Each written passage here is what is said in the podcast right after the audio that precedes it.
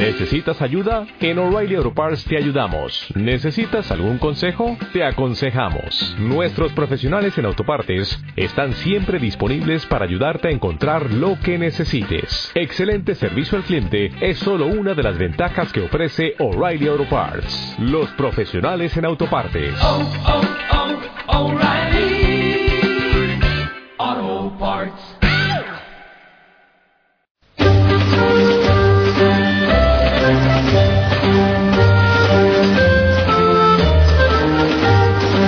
Onda Cero, La Rosa de los Vientos. Juan Antonio Cebrián.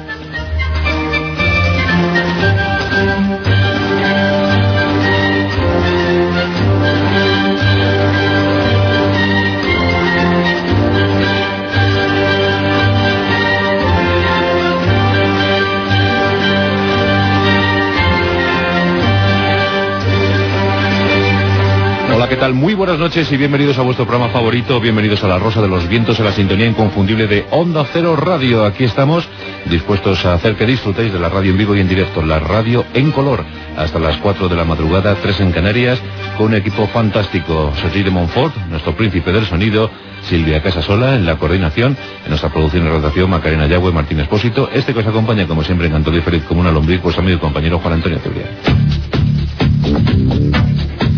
Bueno, y antes de empezar, eh, ya sabéis que en el día de ayer salió el Estudio General de Medios y quiero desde aquí pues daros eh, las gracias, daros las gracias por ese apoyo leal, ese apoyo absoluto que seguís demostrando hacia vuestro programa favorito. Seguimos segundos en la madrugada, en un EGM difícil, porque toda la madrugada ha bajado un poquito, pero nosotros podemos ofreceros alguna alegría. Por ejemplo, que la tertulia del domingo se nos ha ido a 197.000 oyentes.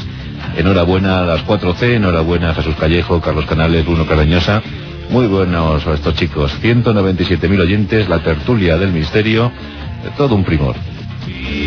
Bueno, pero todas las secciones han tenido muy buen rendimiento. Por ejemplo, en materia reservada, aquí está Fernando Rueda, está muy contento, muy subido en el pedestal, eso sí. Eh, él nota que va creciendo, que va creciendo, que los oyentes eh, le siguen.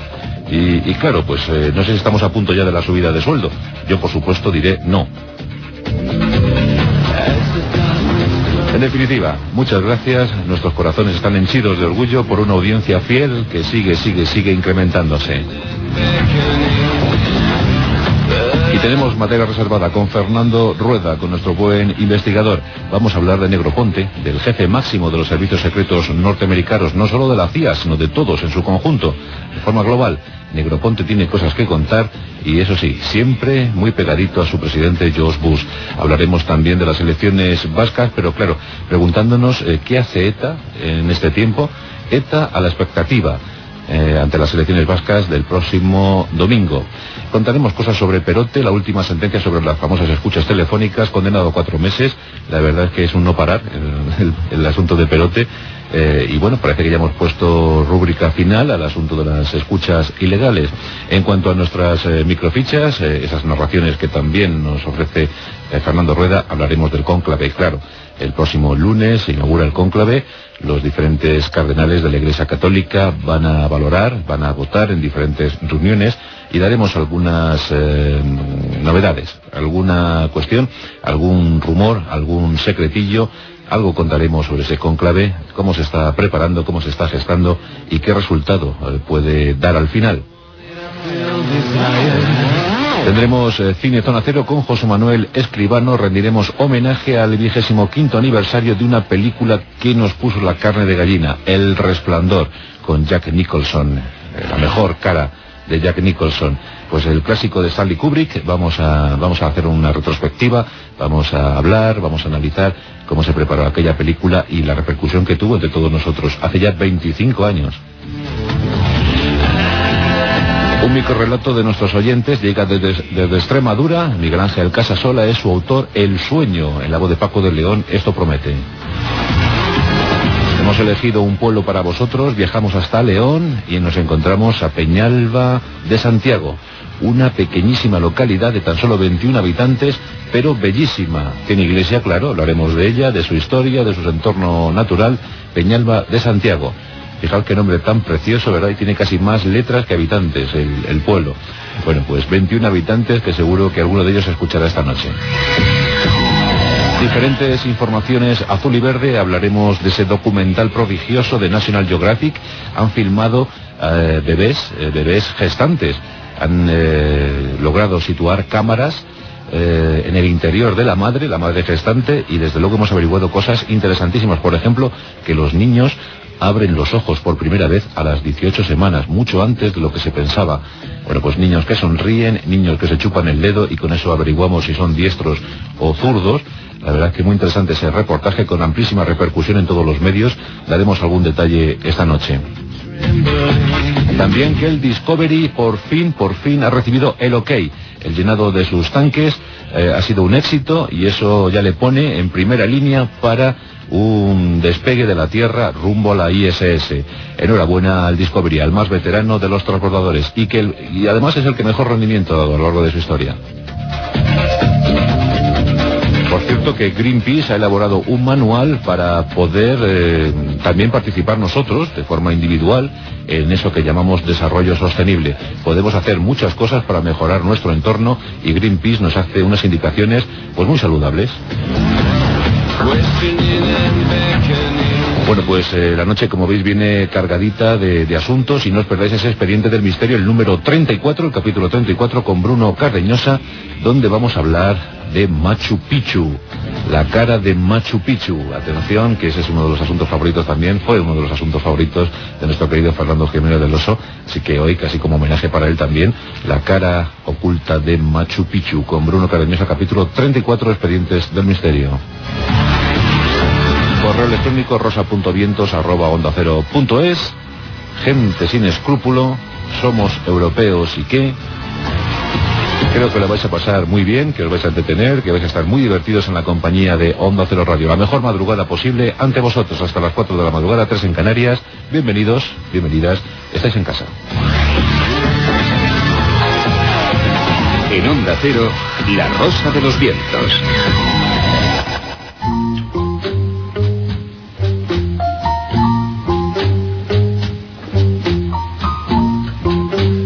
Esta tarde.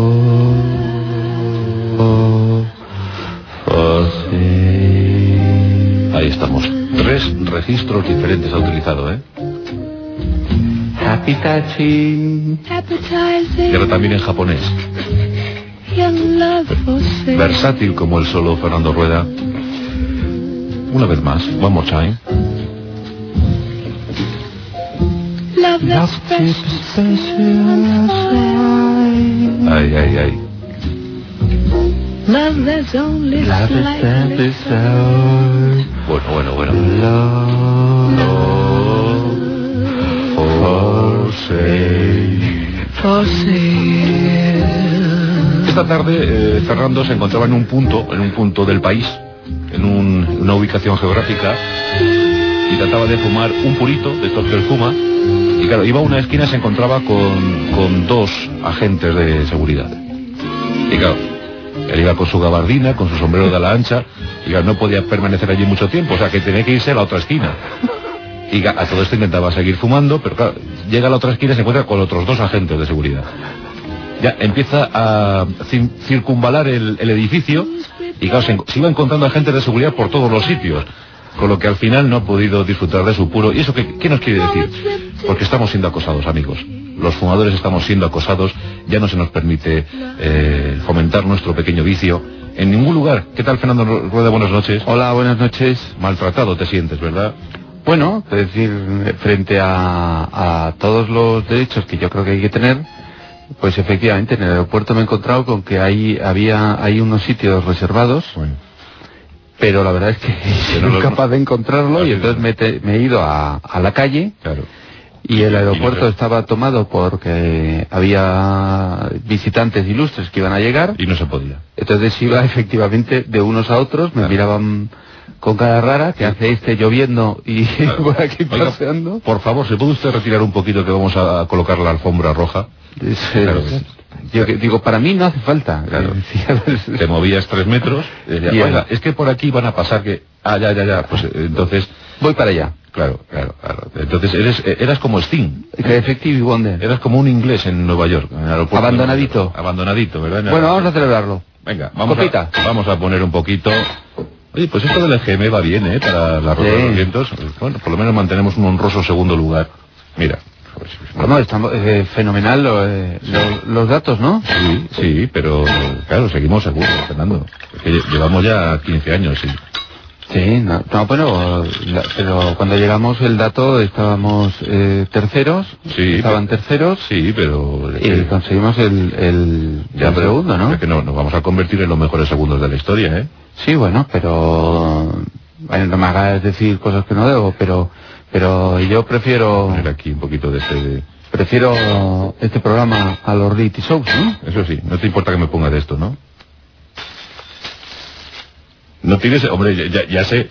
Ya sé que te ha impresionado, pero es que este... este Es que no me lo puedo creer. Hombre, hombre, hombre, hombre, ¿cómo le llaman a esto? ¿Cardús?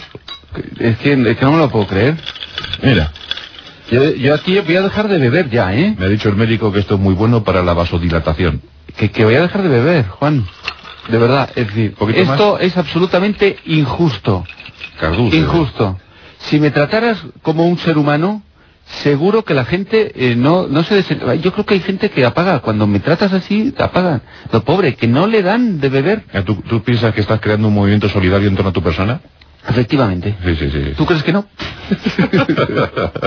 bueno, pues hemos brindado por los buenos datos. Efectivamente. Yo no sé si Negro Ponte está muy contento estos días. eh, el poder absoluto es eh, el hombre, Total, el hombre total. fuerte del presidente ya, ¿no? Efectivamente, Mm. eh, Negro Ponte estos días está pasando el control del, eh, del Senado eh, americano, que sabéis que eh, los altos cargos, algunos altos cargos en Estados Unidos, tienen que pasar eh, ese control y uno de ellos son el responsable de los servicios de información. Y históricamente el que lo pasa es el, el director de la CIA, ¿no?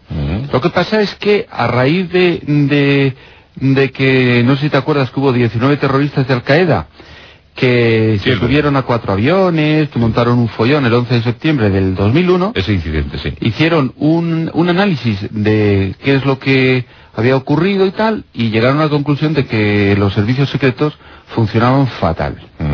Y entonces, como solución, propusieron que eh, las 15 agencias eh, de espionaje más importantes de Estados Unidos eh, tenían que dejar de funcionar cada una por su lado, cada una de una forma caótica. Sí, qué cantidad de agencias secretas, ¿no? Sí, sí, todo. Y además cada una especializada en un tipo de cosas, espionaje interior, exterior, O sea que- eh, señales, no sé qué, misiones y tal, ¿no? Vamos, que han globalizado los servicios secretos norteamericanos. Efectivamente. Y ahora Negroponte es el, el jefe. Efectivamente, es el, digamos, el, el jefe de todos los, los espías, el cargo oficial es director de inteligencia nacional, Nacional. O sea, este señor está por encima del jefazo de la CIA. Por encima de todos los de, jefazos. De todos los jefazos. Eh, ahora mismo, y esta es, esta es una de las dudas que hay que plantearse, es, eh, este señor eh, es la persona que coordina, que dirige, que impulsa todos los servicios, 15 servicios de, de información de Estados Unidos.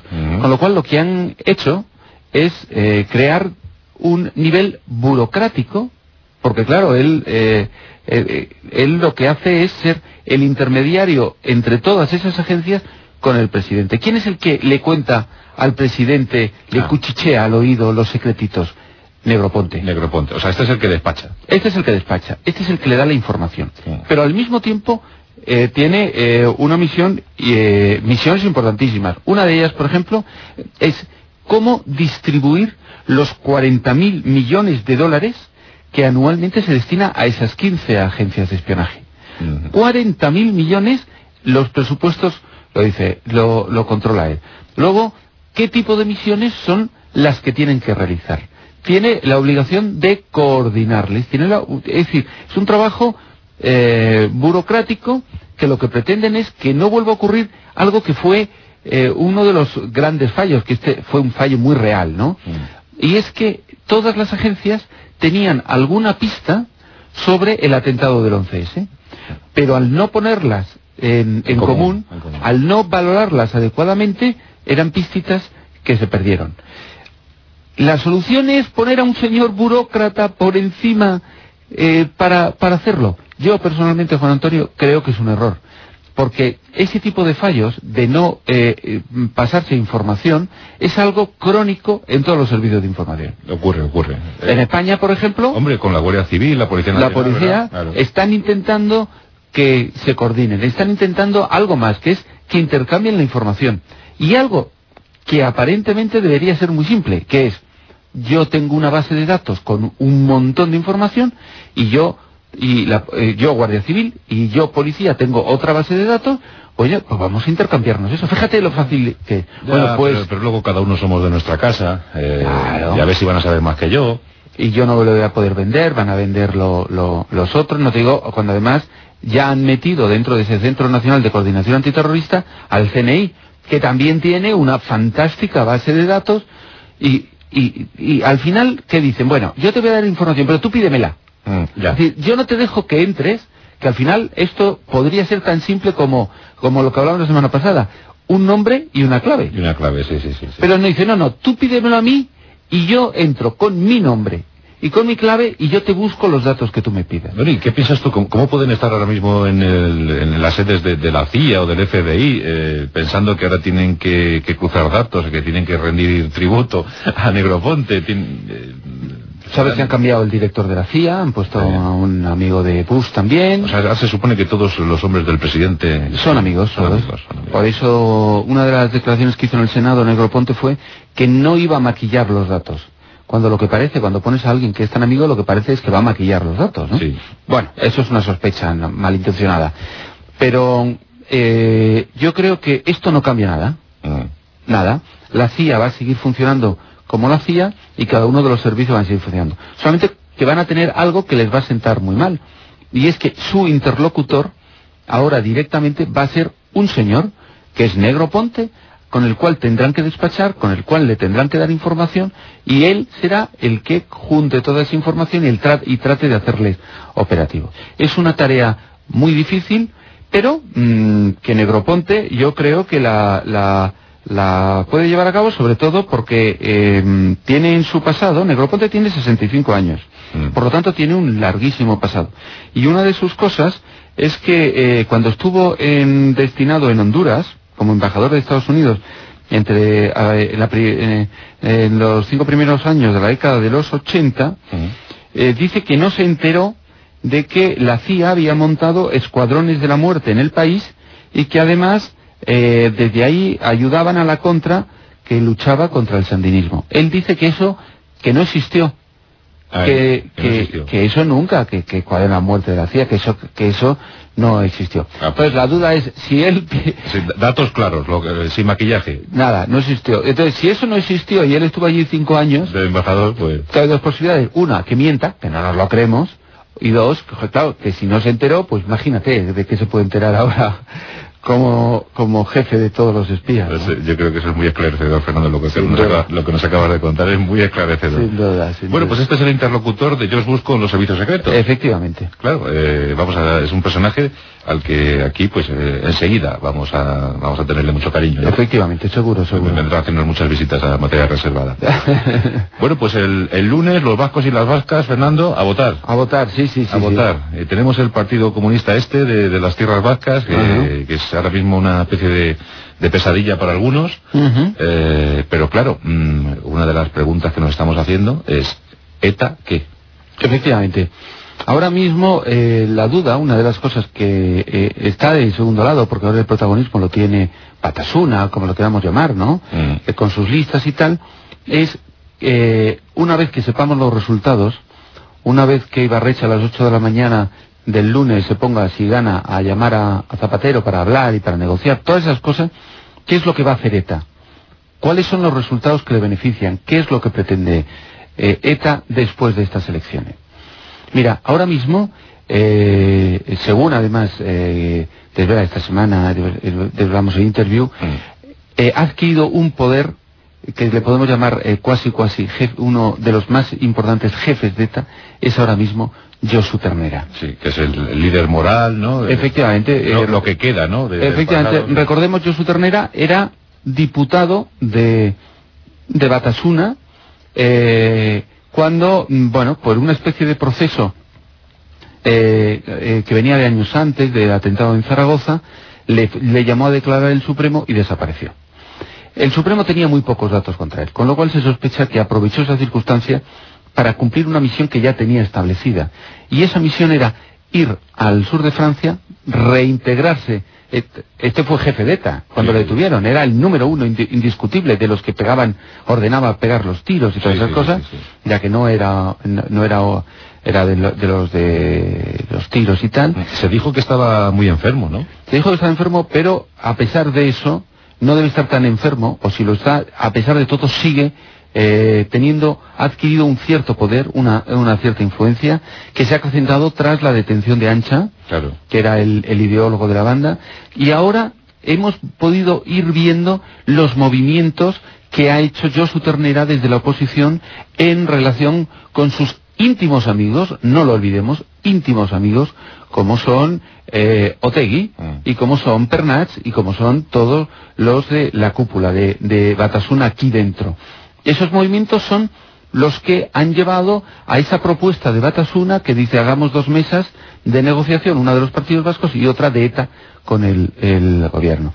Este es el que ha hecho que no se hayan producido hasta ahora atentados sangrientos, de vez en cuando hacen atentados con bomba. ¿Por qué? Porque se ha dado cuenta Ternera, estando aquí, viviendo aquí las cosas, que el futuro que tiene ETA es un futuro muy limitado. Y les quedan dos posibilidades. Una, la derrota, que sería algo dramático para, para los abertzales, o intentar negociar, intentar llegar a un acuerdo, conseguir algo y poder vender que algo de lo que pase es eh, cuestión de ella. Una salida honrosa. Una salida en rosa. Eso es ahora mismo lo que este sector que controla, que tiene eh, cierta influencia eh, por primera vez en muchos años dentro de ETA, está pretendiendo. Por lo tanto, lo que eh, pretenden es que haya eh, después eh, de estos no haya una mayoría de las elecciones, no haya una mayoría del PNV, que, que digamos haya una distribución como la que ha habido últimamente, que ellos puedan tener una cierta presencia y que poner el caldo de cultivo, dar los pasos necesarios para intentar, antes de sufrir la derrota policial que ya están sufriendo, Sí.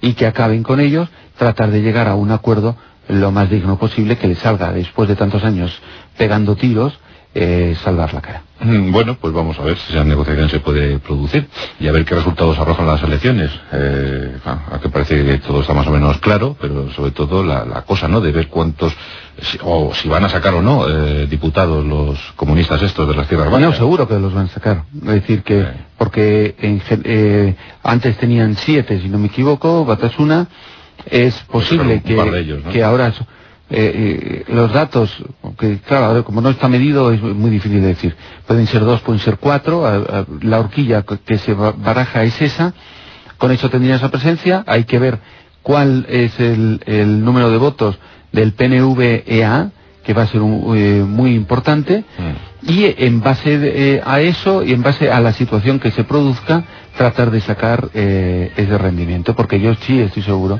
que si existe posibilidad, que si ellos eh, dan su brazo a, a torcer en cosas trascendentales, Mm. estoy seguro que, que Zapatero, como lo hizo Aznar, como lo hizo Felipe González, intentará eh, poner fin al terrorismo. Pues está, ahí está esa autoridad eh, moral y, y política de Josu Ternera en, en el mundo Aberchale, quiere negociar, eso es lo que parece. Veamos qué pasa después de las elecciones vascas a celebrar este próximo domingo 17 de abril. Llega la información, nos ponemos al tanto de la actualidad y luego seguimos con Fernando Rueda, que tenemos que contarlo de Perote. Son intimísimos, eh, Perote y Fernando Rueda, eh, se cuentan sus cosas. eh, en fin, que luego lo contamos. Y de lo del conclave de los cardenales en el Vaticano, que empieza también el, el 18 de abril, un mes este muy muy intenso ¿eh? en diferentes ámbitos. Vamos a ver qué, qué ocurre. Seguiremos con materia reservada en la Rosa de los Vientos, como siempre aquí en Onda Cero Radio.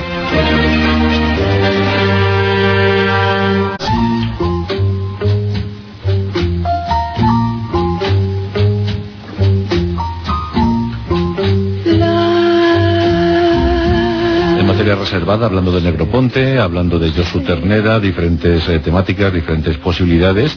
Y, hombre, eh, un apuntito para, para Perote, que es uno de tus personajes favoritos, ¿verdad? Sin duda, sin duda. Yo creo que ha ¿Cuántos sido años? uno de los espías Yo le conocí en el 90, luego por lo tanto hace ya 15 años. 15 años. Es uno de, lo- de los espías eh, que ha, ha tenido este país, que ha realizado esas misiones que tanto no- nos gustan, al, al menos a nosotros nos apasionan tanto de, de los James Bond y tal. Siempre parece así como maluto, pero ha prestado muy buenos servicios. Sí, ha hecho, mm, fíjate, eh, la de cosas que hizo, ¿no? La de cosas que, que solucionó.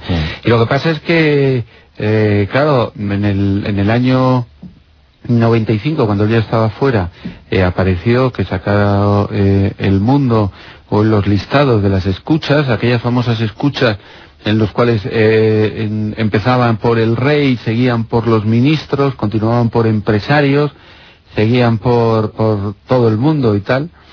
Y, y bueno, y, y ahora resulta que después de tantas cosas se ha repetido el juicio y de la última vez eh, fueron condenados Emilio Alonso Manglano, Perote y los cinco que hicieron las escuchas, los cinco funcionarios, y ahora, bueno, pues con eso de que unos han retirado la denuncia, tal, tal, al final todas esas escuchas ha quedado reducida a cuatro meses de, de arresto para eh, Juan Alberto Perote. Diez años de polémica, Y ha quedado en cuatro meses, Juan Antonio. cinta, Ah, papel, comentarios, debates, polémicas. Y ha quedado en eso, es decir, eh, espiar al rey, a los ministros, a los empresarios.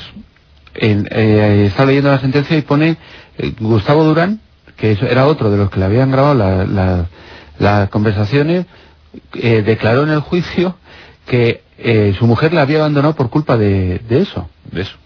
Porque salían unas conversaciones que le habían grabado con, con- con una señorita o lo que fuera. ¿Te has fijado en- en- además en Es decir, que han, han amargado la vida por cuatro meses, dime. por cuatro meses, pero que te habías fijado en un pequeño detalle, ¿no? Muy... Sí, bueno, eh, es una cosa eh, curiosa. Eh, eh, la sentencia eh, dicen que, mm, por ejemplo, hay un párrafo aquí que dice tal actividad la llevaban a cabo los, funcionarios, eh, eh, diferentes personas, JM, hoy fallecido, V, F, JM y JM. La función que tenían fundamentalmente V, F, JM y JM. Es decir, que en la sentencia, a lo largo de toda la sentencia, tienen un escrupuloso respeto a algo que es muy importante, que es aguardar la identidad de los eh, funcionarios que siguen todavía allí dentro del servicio de inteligencia, una cosa fantástica que los jueces han, mm, han tenido allí en, a la hora de leche. Lo que pasa es que luego cuando cuentan el juicio, que en las sentencias lo cuentan un poquito lo que ha dicho cada uno, dicen, Juan Miguel Nieto Rodríguez admitió ser el autor del estadillo, si, el si bien él mismo lo confeccionó a instancias de Navarro Benavente, Claro. como tema interno, ta, ta, ta. La sociedad se realiza de todos los cafeteros en general. Y Visitación Patiño Galán, Francisco Vallejo León y José María Vida Molina admitieron su participación como operadores. Es decir, toda la sentencia está hecha Con con, iniciales. iniciales y luego en mitad de la sentencia nombre y dos apellidos de todos los agentes. Estos temas de, de espías solamente pueden pasar en España. Un pequeño descuido, ¿no? Pequeño descuido en la sentencia. bueno, pues nada, entonces ya capítulo cerrado, Fernando. Ahora ya, al menos en lo que esto, bueno, quedan más recursos, porque van a, a seguir recursos, pero digamos que, que ya lo importante ya se ha confirmado, espiar al rey y espiar a todos los altos cargos de este país, eh, es una sentencia de cuatro meses de arresto. Cuatro meses de arresto. Eh, que por Un precedente fantástico. ¿no? Fantástico, sí. Bueno, pues el próximo 18 de, de abril eh, queda inaugurado el cónclave de cardenales en el Vaticano. Ajá. Hay que elegir un, un papa, por cierto. Eh, están vendiendo una cantidad de sellos en el Vaticano. Sí, sí, Eh, han, también. han hecho un sello conmemorativo y los coleccionistas eh, no paran, ¿eh? No paran de comprar eh, Sí, esos sellos sí. en, en el Vaticano. Bueno, pues tenemos aquí a los eh, 117 cardenales Sí. dispuestos a, a votar. 117 que ya se han quedado en 115, ¿Mm? porque ya hay dos directamente que por motivos, yo eh, creo que por motivos de enfermedad y tal, ya no pueden venir. Ya no pueden venir. O sea que lo que es al conclave, que sabes que al conclave eh, hay más cardenales que esos. Lo que pasa es que cuando ya cumplen los 80 años ya no pueden eh, participar en el, en el conclave. 80 años, bueno. Es decir, que hay 115 que van a participar que tienen menos de... Menos de 80 años, aún así, la edad media es altita, ¿no? Sí, la edad media son 73, eh, 73 años. Es decir, que digamos que son bastante mayorcitos. Eh, hay alguno eh, mira que tengo por aquí el dato, Mm. que le faltan cuatro meses para cumplir los 80, Sí. ¿eh? como Marco C., el cardenal de Venecia, y el más joven, ¿eh? Eh, el cardenal emérito de Toledo, Francisco Álvarez, no, perdona, 53 años, el cardenal húngaro Peter Erdo. Eh, jovencito, jovencito, 53 años. 53 años, es el más joven. Acabo de ver un programa ahora en, en la tele viendo que salía una, una gimnasta española que ha estado en tres mundiales, en tres olimpiadas, perdóname, y que ya se iba a jubilar y tenía 24 años. 24 años. Que ya le pillaba mayor, ¿no? Ya estaba mayor, ya, pues, bueno, aquí el más joven tiene 53 años. 53. Bueno. Y de todas formas, hay una cosa que es fantástica. Yo no me acuerdo eh, de, de los otros cónclave, pero ahora estamos haciendo el espectáculo fantástico del precónclave, le podríamos llamar, ¿no? Porque ahora, esto es como la, la campañas electorales, si nos permite, eh, si podemos Sí, utilizar sí, ese lenguaje, ¿no? Aunque sabemos todos que esto es otra cosa. Sí, la comunidad periodística está pendiente de cualquier gesto, eh, cualquier Claro, palabra, cualquier Pero yo actitud, creo que ¿no? incluso ellos, porque lo- los cardenales se están reuniendo todos los días y entonces hablan y hablan de, de- de- de los temas que deben ser importantes para la Iglesia de cara al futuro. Pero claro, depende, cada uno, cuando tiene sus intervenciones, ya está dando prioridades a los temas.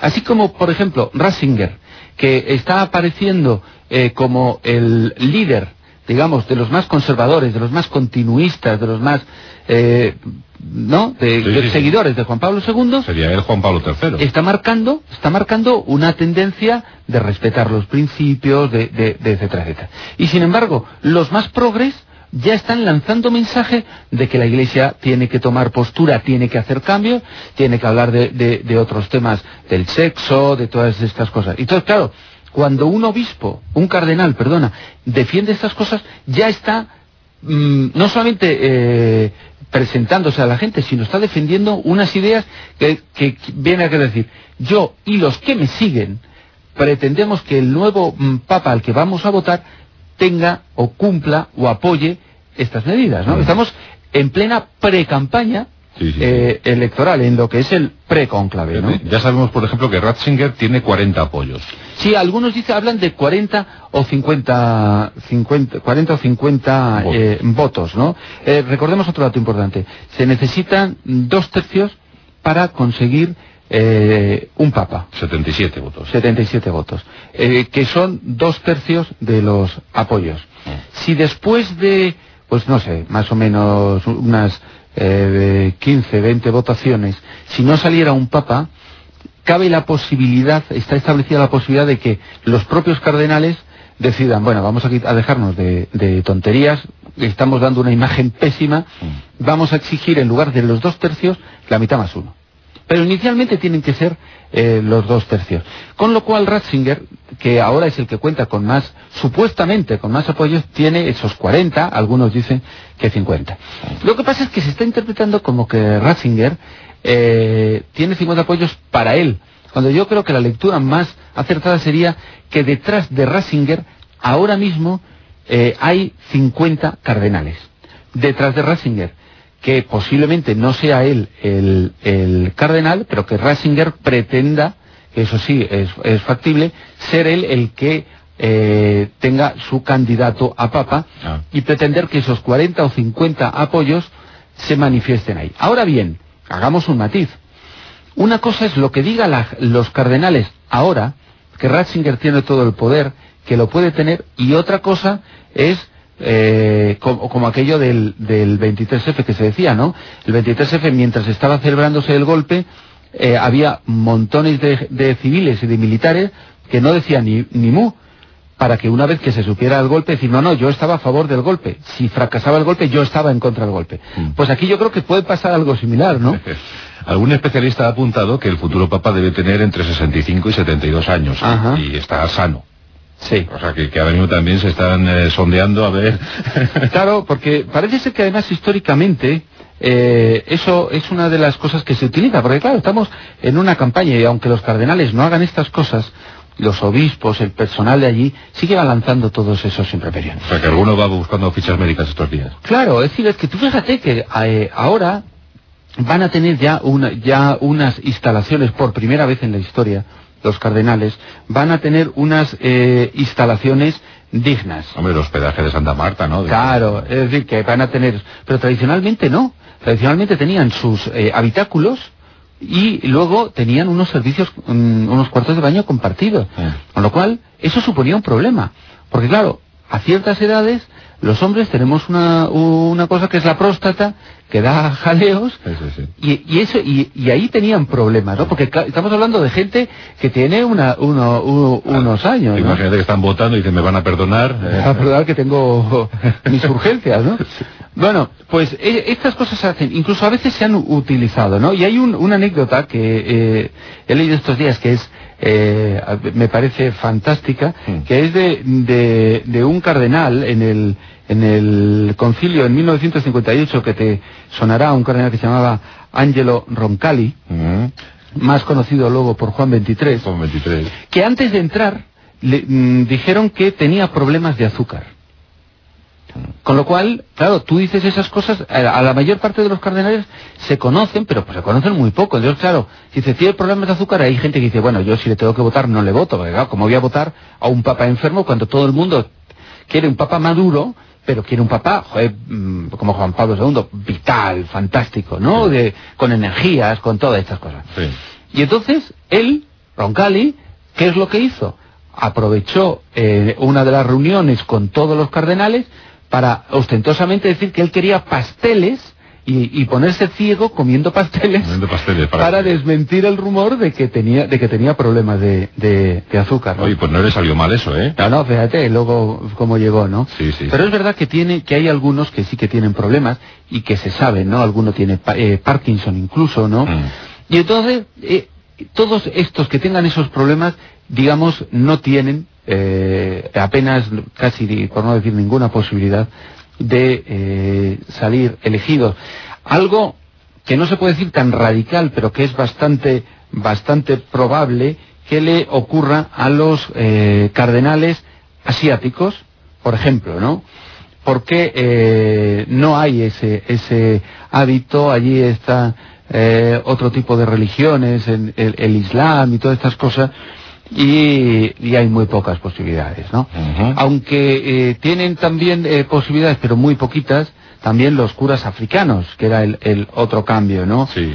Tenemos, eh, claro, sería fantástico, imagínate que fuera elegido Papa eh, Francis Arin, Arincé, ¿no? Por ejemplo, Nigeriano. eh, que eh, mirando su biografía nació en una tribu, en una tribu de África y se hizo y se hizo a los nueve años eh, eh, católico, ¿no? Y eso sería un cambio, eso sí que sería un cambio total, ¿no? O Madariaga, el, Sí. el hondureño también. Eh, eh, lo, lo de los hispanos siempre ha, eh, ahí ha sido un cierto un cierto movimiento, ¿no? Ahora mismo dicen los especialistas que está todo mucho más dividido que en otros conclaves. En otros conclaves había conservadores y, y progres, digamos, ¿no? Por Mm. hacer eso. Pero que ahora, así como es verdad que los eh, conservadores están más o menos unidos, que han hablado, que aunque eh, dijo que no, eh, que no se podía hacer declaraciones, ya llevaban años eh, preparándose, hablando, manteniendo conversaciones, apostando, ¿no? Apostando por ese que nunca se sabe, que es el candidato que van a- a sacar. Pero además incluso no lo van a sacar al principio.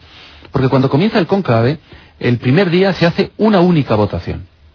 Y esa votación todo el mundo sabe que re- en realidad no sirve. ¿eh? Mm. Porque votan a, a- pues a quien les da la gana, ¿no? Sí, sí, sí. Y entonces, en esa votación sí que, por ejemplo, eh, Ratzinger podría obtener un número de votos, pero sería lo, eh, los apoyos, son apoyos más a tendencias, son apoyos más a personas que otra cosa. Porque una vez que se hace esa, esa votación es cuando ya, digamos, empiezan eh, las conspiraciones, ¿no? Eh, que diríamos los, los- el ¿no? Ratzinger puede tener un tapado. eh, que es- Seguro que lo tienes, es lo que te quería decir. Que ¿no? puede hablar el mismo idioma natal que él, ¿no? Puede ser el, el, el austriaco. Sí, puede ser, puede ser. puede ser. Es decir, no lo sabemos, porque si no dejaría de ser un, un, Muchos dicen que el futuro papa eh, va a hablar alemán o italiano. Sí, porque esa es la... Sabes que hay muchos italianos, Mm. que los italianos, eh, en- cuando eligieron a, a Juan Pablo II, les sentó fatal, ¿no? Mm. Porque a ellos les encanta, obviamente, tener un papa, Sí. un papa eh, italiano. Mm. Hay, hay un sector que defiende un papa de, de, de- efectivamente, el que tú dices, del norte de, de eh, Europa. Sabemos que no va a ser un, no va a haber un papa americano, nor- norteamericano, porque Estados Unidos ya ha tenido bastantes Escándalos. escándalos como para eso. Pero claro, apuntan, eh, dentro de que sea italiano, dentro de que sea eh, hispanoamericano, pues claro, el problema es la tendencia. Claro. claro. La, es- lógica es. es que el futuro papa hable español. Esa es la lógica. Claro. Porque más de la mitad de los católicos del mundo están ahí. Y además son los, los emergentes, ¿no? Claro. Claro. Pero, pero claro, Sí. Mm, ahí están el juego, están, eh, hay tres sudamericanos muy, muy colocados, el brasileño también, eh, Sí. eh, Claudio Humes está bien, el argentino, el, hon- el- el hondureño. A ver tu apuesta, Fernando. Pues mira, no tengo ni idea, pero eh, te- mm, lo que sí te puedo decir es quién me gustaría. A ver. Yo mm, eh, votaría por un papa, efectivamente, que hablar español, pero no porque sea cercano a, a- a España, porque luego los papas eh, hablan, tienen los cardenales, siempre tienen más facilidades para los idiomas, porque tal. Pero la iglesia emergente, sin ninguna duda, la iglesia de, de, de, de América, eh, también es verdad que, que África sería eh, otro puesto, pero todavía, digamos, no, a lo mejor no, no están preparados. Mm. Pero un papa que hablara eh, español, un papa que, que tuviera unas ideas eh, pelín más avanzadas en lo, en la, en lo moral, ¿no? que eh, tuviera eso que, que el Papa eh, Juan Pablo II tenía al principio, que era ese apoyo a lo social, a los hay que hay que recordar ese apoyo a los movimientos Mm. sociales, es decir, ese apoyo eh, al, al este que permitió acabar con con el, el, el telón de acero. Esa, esa- ese tipo de cosas, yo creo que sería fantástico que eh, hacerlo. Un papa que, que tuviera mundo, que viajara. Eh, yo creo que esa característica la tiene para mí el, eh, un papa eh, americano. Pero efectivamente, yo creo que no hay un tapado. Ratzinger tiene un tapado, o dos, incluso, ¿no? Mm. pero porque esto es una negociación fantástica, ¿no? Pero yo también creo que los otros tienen sus tapados. Yo también creo que los otros, aunque hayan negociado menos, llevan ahí eh, hablando y, negociando. Yo creo que, que todos los, servicios secretos de, este mundo eh, están intentando enterarse de, de eso. Incluso yo me atrevería a decir, si es, si es posible, incluso intentando presionar. No me extrañaría que hubiera micrófonos y tal, fíjate lo que te digo. Sí. Porque lo que pasa en ese cónclave es muy determinante para el mundo entero, ¿no? O sea que alguien puede estar intentando colocar canarios. Seguro, no, colocar no, ya los habrían colocado. O sea que ya habría micrófonos en el cónclave. Pero bueno, quiero decir, es un suponer, eh, sabiendo cómo funcionan los servicios. Te recuerdo que eh, la ONU, eh, periódicamente, cada vez que hay un asunto trascendental, se descubren que hay micrófonos y que hay escuchas de todo tipo. Y la ONU dice siempre lo mismo, ¿no? Dice, bueno, esperemos que no sea así, pero nunca pasa nada, ¿no? Sí. Y todos lo reconocen y es, Bueno. pues, que, eh, ¿a- ¿dónde está eh, las grandes noticias para el mundo? En, en el Vaticano, el a partir del, Vaticano. del lunes. El lugar más secreto del planeta Tierra, el cónclave que se va a celebrar eh, desde el próximo 18 de abril y únicamente fue eh, aquello fue eh, violado eh, pues en el año 1922 ¿Ah, sí? es un, un dato muy simpático y que claro estaban reunidos de ese cónclave salió Pío XI y, y bueno pues eh, un periodista y su fotógrafo imagínate las cámaras de fotos del año 22 Sí, sí, me imagino. Discretitas, sí. sonrían al pajarito pumba Sí, sí. bueno, pues eh, un periodista y su fotógrafo se colaron, se colaron en el cónclave. Sí, no me digas. Sí, sí, sí. ¿Hicieron fotos? Fue un escándalo, ¿eh? Hicieron la foto. bueno, que- y saldrían corriendo y todos los cardenales detrás. pues esta es la única vez eh, que quedó constatada la presencia periodística en, un- Eh. en un cónclave. Año 1922. Que por cierto, fíjate cómo estaba Italia en el 22, con Mussolini y todo eso. sí, sí, fíjate, fíjate. Pues muy bien, Fernando, eh, has estado fantástico, eh, así que te vamos a dar una opción. eh, ¿Cuál? Muy buena, muy saludable, no. Saludable no. Arriesgada, pero yo creo que tú eres un tipo que asume riesgos, así que eh, hoy te ofrezco la gran aventura. Bueno, qué bonito, qué bonito, de verdad, y me apetece muchísimo, Juan. Es la, pu- la puerta 69. La- ¿Eso tiene doble sentido? No, no, no, es la, que, la 69. no ves Eso, eso, eso, eso promete mucho, No, ¿eh? Hay 70 puertas, pues la 69. Bueno, pero bueno, me voy encantado. Bueno, pues nada. Te vas encantado, ¿verdad? Esto me va encantado. A la 69. Vale, ya me contaréis. Adiós, Fernando. Hasta otro día. Mira, mira, mira, qué tranquilo se va. Qué contento, qué rubicito. mira. Bueno. ¿Qué es lo que viene por aquí? Efectivamente, viene un jet, un jet privado. Y parece que una mesnada de jovencitas ha aterrizado el jet. Salen todas del jet. Fernando está estasiado ante la contemplación de estas vestales. Van hacia él. Ya le cogen, ya le cogen. Por lo más pecado había. Ya se lo llevan. Le suben al jet. ¿Qué está ocurriendo? ¿Qué está pasando? Han salido las vestales del jet y le han dejado solo a él. ¿Y, eso- ¿Y esos chinos? Vaya, el servicio secreto chino que tenía una cuita con Fernando. No, estos son de Hong Kong, al parecer. Sí, pues bueno, pues 69, efectivamente, 69, 69, 69 heridas le han hecho en, el cuerpecillo, vamos, lo que queda del cuerpo de, Fernando.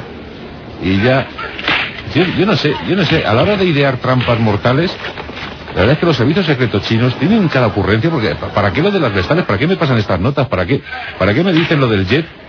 ¿Y para qué, para qué le estarán dando tanto, pobrecito mío?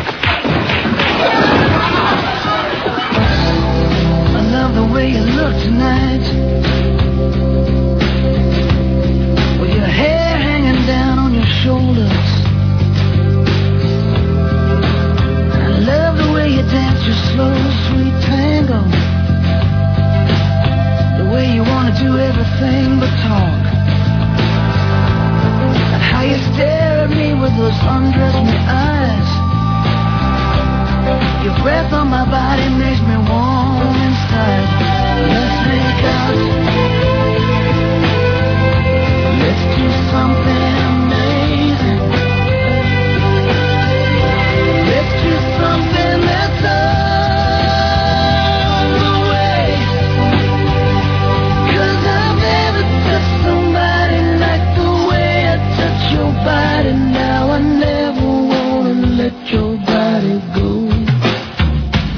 Let's make a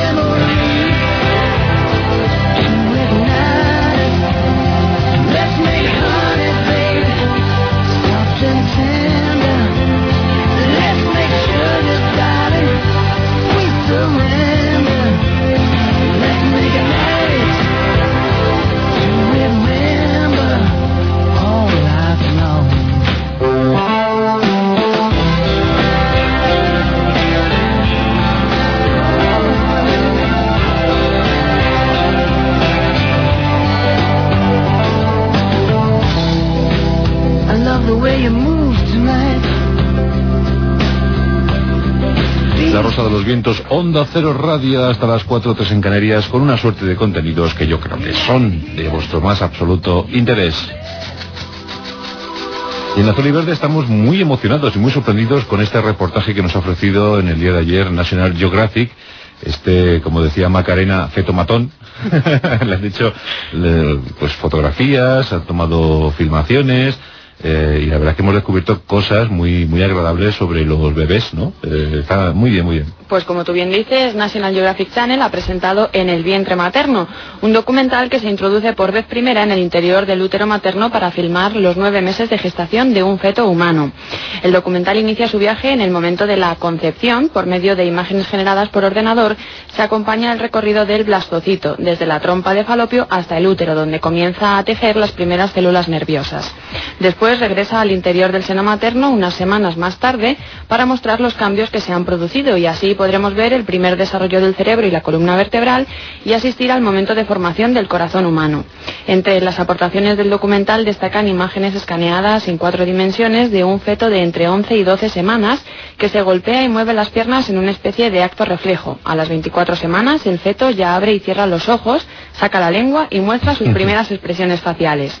Ya en el último trimestre del embarazo, el escáner enseña la habilidad del feto para percibir sonidos que le llegan a través de los fluidos corporales y sus primeras reacciones dormido. Ujú, La verdad que es una maravilla, incluso se ha logrado demostrar que a las 18 semanas ya abren los ojitos, ¿eh? Que se chupan el dedo, con eso sabemos si son zurdos o si son, si son diestros, y, y bueno, y, y parece que todo lo que le pasa a la madre, pues el, el bebé lo, lo percibe perfectamente, ¿no? Sí, también dicen que ya desde el interior del útero materno soñamos. Que soñamos, sí, sí, sí, sí, sí. Y, y nos reímos, nos reímos, y, y parece que las contracciones incluso, eh, pues hasta le vienen bien al, bebé. dicen que al parecer les da placer. Bueno, pues eh, yo, lo, yo lo recuerdo de eso, ¿eh? ¿Sí? Sí, sí, sí, sí, sí, a mí es... ¿Estás eh, seguro? Hombre, no mucho, pero sí que tengo Pero alguna sensación. algo sí, te ha sí. quedado. Eso lo, se lo preguntaré a mi madre. ¿eh? Y nos felicitamos todos por el gran éxito eh, del Discovery. Puede volar. El transbordador espacial estadounidense Discovery completó ayer con éxito la prueba de llenado de su tanque de combustible, nuevo paso en la reanudación de las misiones de este tipo de naves que tendrá lugar el mes próximo. Al parecer, la operación para el llenado del tanque, reacondicionado con hidrógeno y oxígeno líquidos, tardó tres horas más de lo previsto.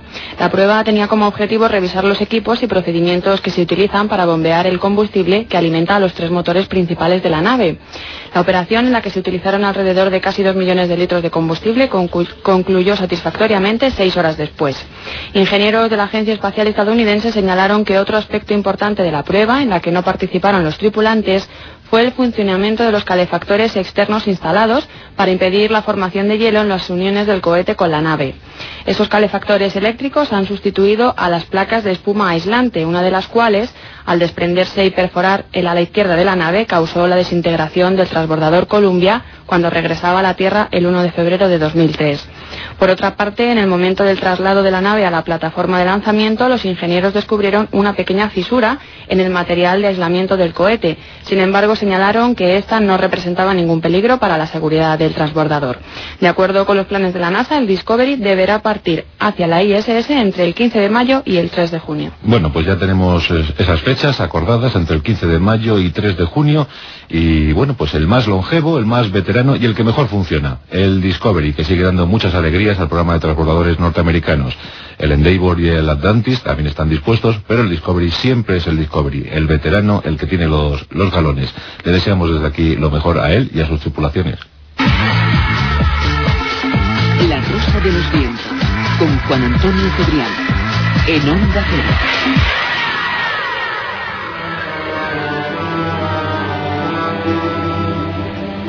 Puede ser, acabo de... He regresado a mi infancia, estoy en estos eh, pasillos tremendos, en un, en un eh, receptáculo que yo no sé si saldré bien librado de, él. Es como un laberinto. Pero ¿qué veo por allí? Un niño en un triciclo. ¡Oh! Y se acerca Casquivano Verbenero. ¿Qué acontecerá? ¿Qué traerá ese niño? ¿Qué, por- qué- qué mensaje portará? Ay, señor. Por favor, camarero, sírvame, sírvame algo. Uy, pero si a usted, a usted le conozco de algo. Buenas noches, señor. Buenas noches. ¿Qué toma? Pues no sé, lo, ¿qué tiene? Pues una cosa de hace muchos años, cuando este hotel estaba funcionando. Su cara me suena de algo, ¿eh? Será del cine. Su cara resplandece. Ah, pues va a ser eso. Va a ser eso, 25 años hace ya. 25 años. Juan Antonio, la has contado entera, pero tú la has visto ayer, no me digas que no. Hombre, hombre, es que la, la- la conservo muy viva Sí, ¿eh? en mi cerebro. Muy buenas noches, señor Escribano. Buenas noches, que no nos hemos saludado, es verdad. ¿Cómo era aquel hotelito, verdad? De Sí, señor, el hotel Overlook. Oh. Overlook. Yo estuve hace un par de años en el Valle de los Caídos y era igual.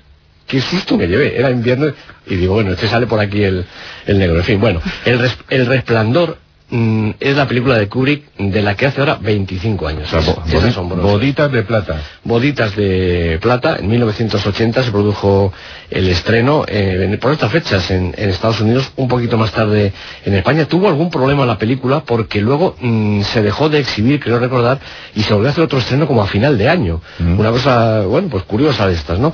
La película dirigida por Stanley Kubrick, con guion del propio Kubrick y de Diane Johnson, naturalmente sobre una novela de Stephen King. el, el Stephen King en su mejor momento, cuando Stephen King era Stephen King de verdad. Pero quedó bien todo, ¿eh? Quedó estupendamente todo. Y, y- y no sé, bueno, el mejor momento de Kubrick ha sido todo, ¿no? Esta película la rodó en el año 80, claro. O sea, se estrenó en el año 80, eh, cinco años después de Barry Lyndon y siete años antes de la chaqueta metálica. Mm, Bueno, pues porque Kubrick se tomaba estos, eh, estos descansos, ¿verdad? Con Jack Nicholson de protagonista, recordémoslo, bueno, es, inolvidable, ¿no? Shelley Duvall era ella, Danny Lloyd, Scatman Crothers, y como recordábamos el otro día, con las voces eh, en castellano de Joaquín Hinojosa, de Verónica Forqué, en un doblaje dirigido por Carlos Saura y que el público y gran parte de la crítica española no entendió en su momento. Les pareció eh, que no estaba bien. Y yo, sin embargo, creo que sí, y visto en la distancia muchísimo más. ¿no? Bueno, hace 25 años y hace 6 de la muerte de Kubrick. Qué lástima que no pueda estar para estas bodas de plata de su estupenda película, ¿no? que cuenta esa historia cuando Jack Torrance y familia, señora y, y su chaval, pues eh, se van a cuidar este hotel que está cerrado, es invierno, eh, el Hotel Overlook en, en Colorado. Jack es escritor, él piensa que allí va a escribir alguna cosita, pero no contaba con que el niño tiene poderes, tiene iluminaciones de esas, el, el resplandor de que habla el título, Sí. y el hotel todavía más, todavía más iluminado, ¿no? Empieza el hotel él solito a revivir hechos del pasado, pues debe ser porque hay una fuerza del mal allí suelta, que lo que hace es que toma posesión de Jack y el hombre pues le coge una manía espantosa a, su- a su mujer y al niño, quiere hacer rebanadas con ellos, ¿no? Hasta llegar ahí, lo que hay en la película es un crescendo de situaciones terribles y de muchísimo miedo, perfectamente planeadas y resueltas por el genio de Kubrick. La escena del bar que rememoramos eh, ahora Sí, mismo, ¿no? sí, el bar sí. que recobra la vida pasada, ¿no? El ascensor ese que deja salir una marea de sangre, el cuarto de baño, cuarto de baño en el Oh. que vamos entrando poco a poco hasta ver el espanto que, que espera en la bañera, ¿no? Esa cocina llena de malísimos eh, espíritus, los paseos de las dos gemelas difuntas, las dos nenitas que aparecen por allí, o las inocentes carreras, inocentes en principio del chavalín en- con el triciclo por, por los, por los pasillos de- del hotel, ¿no? Sí, sí. Unas escenas Y sensacionales. las con- caras, las caras de Jack Nicholson. las caras de Jack Nicholson, hay quien dice que se le ha quedado así desde entonces. Eh, esa escena tremenda ya en esta parte final, cuando Jack Torrance la emprende a hachazos con su familia, bueno, lo intenta, ¿no? Esa puerta que derriba, asoma la cara tremenda por, por el roto de, de la puerta, ¿no? Bueno, una cosa tremenda, ¿no? La verdad es que mm, eh, Kubrick verdaderamente era un genio, ¿no? Ahora están de moda estas películas de género y a mí me da mucha risa que hay directores de género. ¿Eh? los directores que hacen terror. Pero bueno, por favor, el director de cine, el que de verdad es un genio como, como Stanley Kubrick, pues hace cualquier género. Exacto, hace terror, exacto, hace exacto. comedia, hace musical y hace lo que le pongan, ¿no? Bueno, eh, se quiso clasificar a Kubrick con esta película, ¿no? Verdaderamente, porque y, y sucede eso, ¿no? Que es un ha sido un director inclasificable porque ha tocado todos los géneros, ¿no? Eh, lo que hace Kubrick, yo creo, en El Resplandor, lo que le llamó la atención de la novela de Stephen King, pues es lo mismo que está en Senderos de Gloria, en Atraco Perfecto, en Lolita, en Barry Lyndon, después en I White Sat, su obra póstuma, pues no es otra cosa que la condición humana, la lucha entre el bien y el mal, el débil bien y el poderoso mal, casi siempre en las películas de Kubrick, y, y todos sus aledaños, la tentación, el crimen, la codicia, la traición. Es decir, el ser humano en estado puro que a veces nos ponemos, pero que muy malutos. bueno, pues señor Quibano, para celebrar este vigésimo quinto aniversario, tome, tome este hacha. Sí. Es, es un hacha vikinga. ¿eh? Ah, sí, sí, sí. Yo voy a coger esta de leñador eh, de Nebraska y vamos, vamos a dar rienda suelta a nuestros instintos por los pasillos de Onda Cero, señor Pues Quibano. venga, aquí Hombre, no por que se nos resista. Ni puerta, ni, ni, ni redactor, ni, ni nada, hombre. Yo de momento voy a empezar por este piano.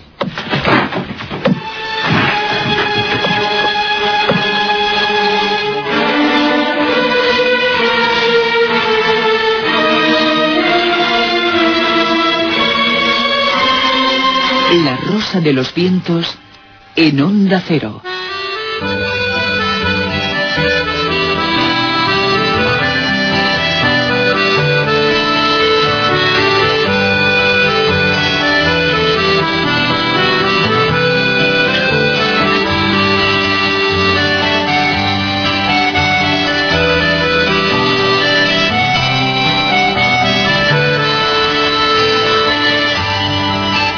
Qué suave melodía, ¿verdad, Macarena? Sí. Oye, qué bien los datos estos del EGM, ¿eh? Bueno, no están del todo mal. Bueno, bueno, bueno, estamos aquí saboreándolos.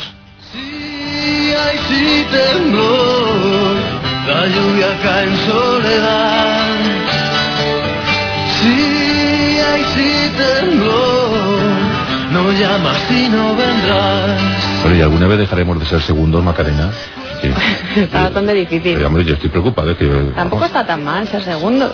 Ya, hombre, en otros estudios sí que salimos líderes, pero, Claro. pero como siempre queda lo del EGM, Claro. claro, entonces... Bueno, no te preocupes, Juan. Sí, pero es que como que, claro, dice, somos unos segundos estupendos. Claro. Eso sí, eso es muy dignos, ¿eh? Muy dignos, los mejores segundos. Muy dignos. Pues nada, eh, según el Estudio General de Medios, estamos segundos en la, en la programación de madrugada convencional, segundos, y con datos muy buenos, como por ejemplo esa tertulia del domingo, eh, con 197, eh, confirmándose como uno de los programas más escuchados Sí. eh, del domingo. Ahí, Esa noche. ahí sí que ganamos, Ahí sí, ahí sí. ahí sí que ganamos, sí. O sea, sobre misterio, lo más escuchado el domingo es La Rosa de los Vientos. Eso podemos decir. Eso podemos decir orgullosos. Bueno, en definitiva de lo que se trata de ofrecer un buen trabajo para todos vosotros, para que sigáis disfrutando con la, con la radio, con las propuestas originales que os hace La Rosa de los Vientos, y ya ocho temporadas, 1200 ediciones, y aquí seguimos. Segundos, pero muy dignos. No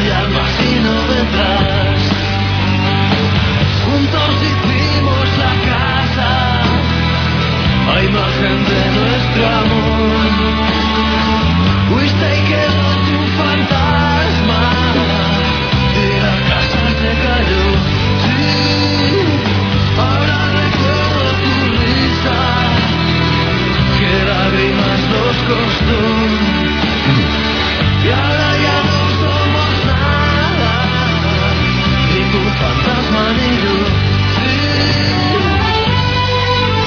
Los celtas cortos con eh, Cifú.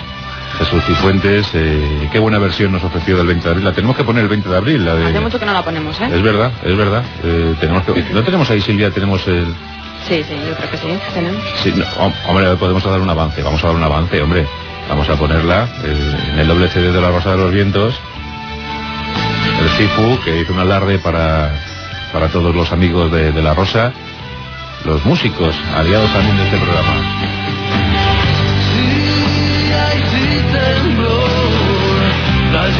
Es como que ha subido bastantes decibelios en un momento, Sí, un ¿eh? poquitín. Sí.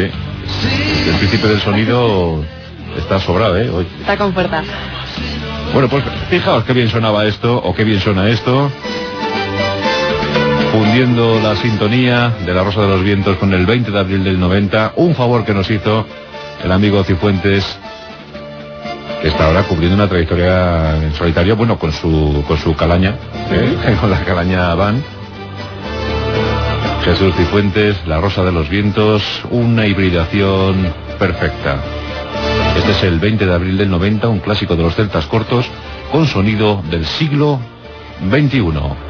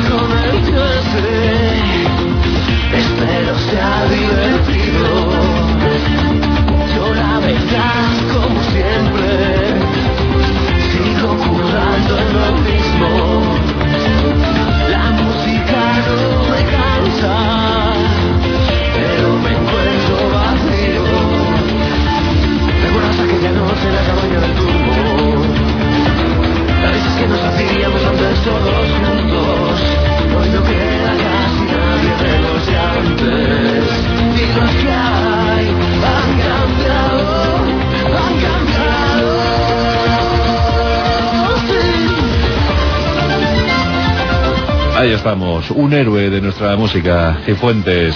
Claro que sí. La Rosa de los Vientos, el doble CD funcionando perfectamente. Y ahora nos vamos a León.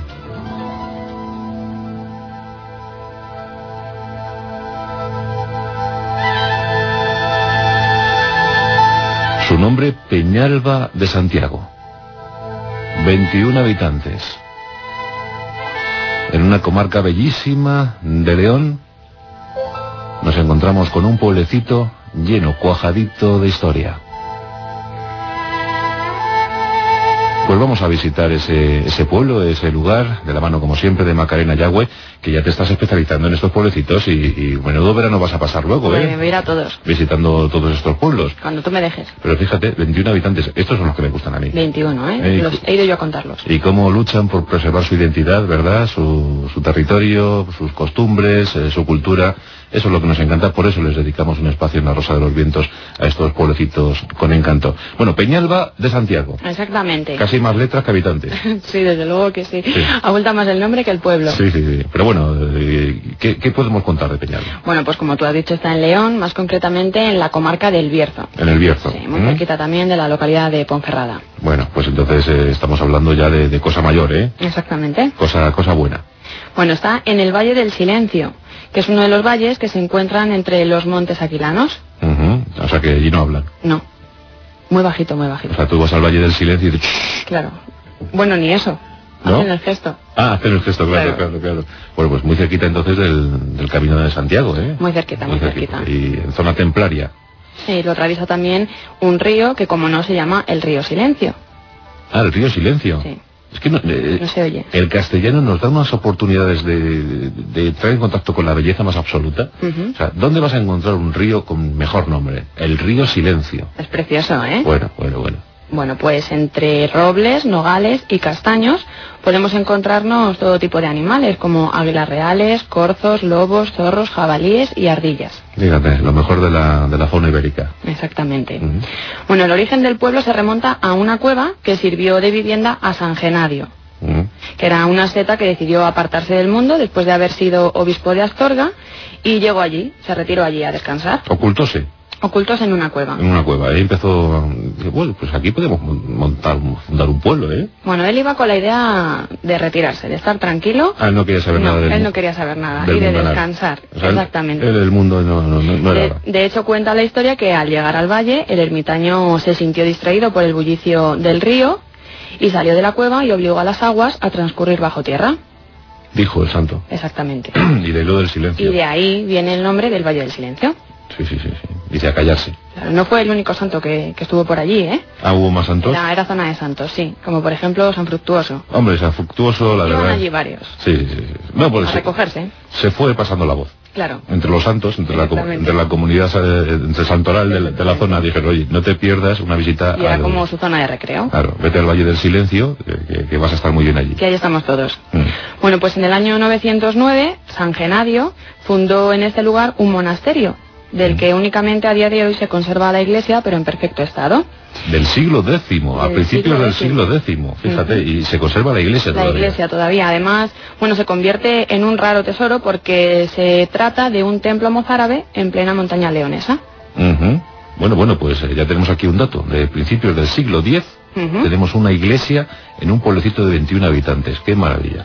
Y hace muy poquito, durante una restauración de la iglesia, se hallaron en su interior cuatro figuras de marfil a las que se le dio el nombre del ajedrez de San Genadio. Y eh, allí están Allí están, los habitantes las guardan con mucho cuidado. cuatro figuritas de marfil. Cuatro figuritas de marfil, Bien. pero que no las habían descubierto hasta hace muy poquito. O sea que la, la iglesia sigue siendo utilizada, ¿no? Sí, sí, sigue siendo utilizada. O sea, la abren el domingo, van los 21, ¿no? Sí, van todos, ¿eh? Pasan lista y van todos. Van todos, ¿eh? Claro, el día que van 18 dice, ¿qué habrá pasado? Algo ha ocurrido. y a lo mejor que se ha quedado dormido, ¿no? Claro, eso sí, es que eso sí. haya que alarmarse. Mm. Bueno, pues todas las empinadas calles de Peñalba de Santiago, como no, se dirigen hacia la iglesia, que es el centro histórico y artístico del pueblo. No, no, claro, si 21 habitantes, eso da para... Eso da para mucho. Pues eso, como mucho 10 casas habitadas, ¿eh? Claro, bueno, pues son todo casitas de piedra y de pizarra, así amontonadas en la ladera de la montaña, en dirección a la iglesia. Ahora tú fíjate, un pueblecito con esas 10 casas, que no sé las que tendrá habitadas, vamos, supongo que por la población unas 10, Poquitas. unas 10. Y cuando llegue el invierno, Allí los 21 refugiados en sus casas. Se de- debe hacer de difícil, pizarra, porque un invierno en León, Las calles empinadas, la iglesia. eh, es un, un núcleo tan reducido, ¿verdad? pero muy hogareño. Eh, sí, sí, eso sí. eso sí. Bueno, pues a las afueras del pueblo también merece una visita a la ermita de la Santa Cruz, Ah, para cuya construcción se usaron restos de una iglesia visigoda, convirtiéndose en uno de los sitios de León con más restos visigodos que Claro. existen actualmente. Esto se hacía mucho, eh, reutilizar. Eh, los visigodos eh, lo tenían como costumbre.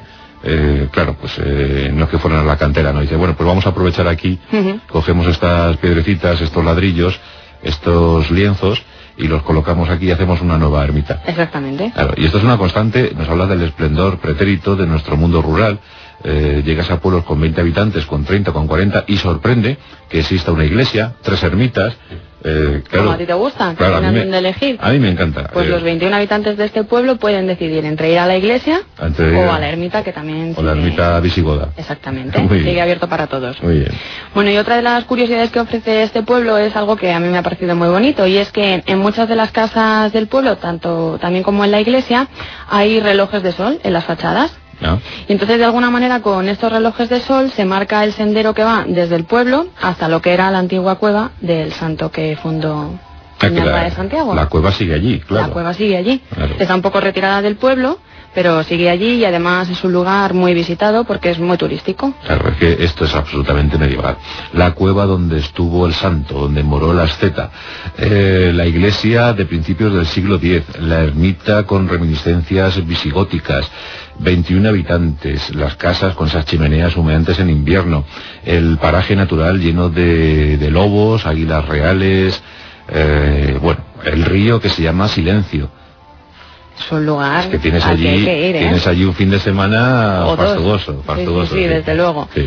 Y bueno, si quieres te puedo contar también para cuando vayas qué es lo que puedes degustar. Vamos a ver. El menú que te puedes preparar. Pero bueno, esto te- que tienen un restaurante o algo. Hombre, sí, algo tienen. ¿Sí? Sí, sí, sí, sí, algo tienen. O sí. en alguna casa privada. o- No, no, no, en restaurante, restaurante también, ¿eh? En Allí re- preparado para cuando tú vayas. O sea que los 21, después de salir de la de misa, Claro. se van todos al restaurante. A tomar algo. Sí, Ah, bueno, luego algunos van a comer a casa, sí. ¿eh? Lo bueno de estos sitios es que no tienes que reservar mesa. No. Bueno, tampoco es que el restaurante sea muy grande. A lo mejor que tengan dos o tres mesas. Bueno, Entonces pero sí tienes que reservar. en verano ya- Imagínate que les da a los 21 por ir a comer el mismo día. Pero en verano tienen la terraza. Sí, eso sí. Claro, ya, Pero ya- luego hace fresquito, ¿eh? ya- ya- ya se pone una ir ¿no? con algo de manga larga. Bueno, vamos a ver qué comemos. ¿Qué comemos? Bueno, pues mira, de primero te puedo ofrecer una crema de castañas. Crema de castañas, que muy se bien. mucho por la zona. Pues zona castañera, sí. ¿eh? Y si quieres algo más contundente, pues el botillo. El botillo. Según cómo vayas ese día. El, cuando tomas botillo, ¿Sí? eh, no es que lo digieras, simplemente te tienes que dedicar a sobrevivir. Como puedas, ¿no? O sea, eso es, eh, de verdad, eh, para el invierno es lo mejor. Sí. O sea, tomar un botillo en invierno es eh, estar dando brincos y, hiperactivo todo el día. O sea, eso que dicen de toma jalea real, no, no, no, No, no, no. no. Un botillo, y eso te asegura de verdad, Macarena, ¿Qué es lo que ocurre? Que Sí, lo sí. toman los habitantes de aquí y en vez de 21 parecen 64. exactamente, se mueve mucho. Claro.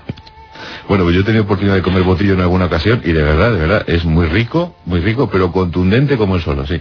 Bueno, en el caso de que hayas pedido la crema de castañas, Y el botillo... no. O sea, Ah. si pides el botillo, dudo mucho que luego vayas a volver a comer botillo- nada más. o sea, botillo lo ponemos como plato Como único. plato único, yo creo que sí. Sí. Pero si te decides por la crema de castañas, luego puedes degustar, pues, por ejemplo, pimientos, Eso sí, o ternera mechada, muy bien. o empanada, Bueno, ¿eh?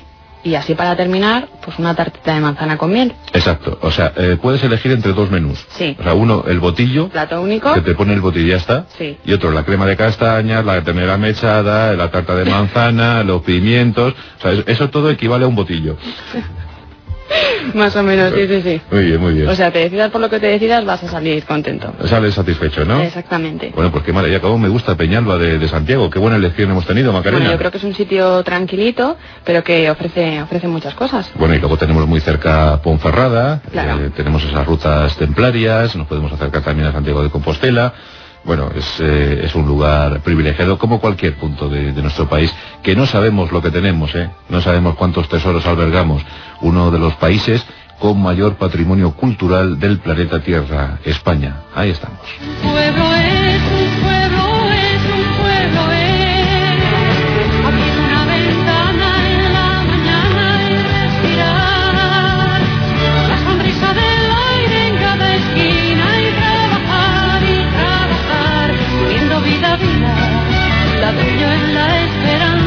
Nos eleva el espíritu esta canción. Ya me extrañaba a mí. Bueno, bueno, aquí viene, aquí viene Macarena Yagüe ya vestida de, de- de campesina, eh, con, con, eh, sus rosetones en las mejillas Y la guitarra. y la guitarra. El próximo día la voy a traer. Viene vestida estilo provenzal, ¿eh? Hombre, es lo suyo.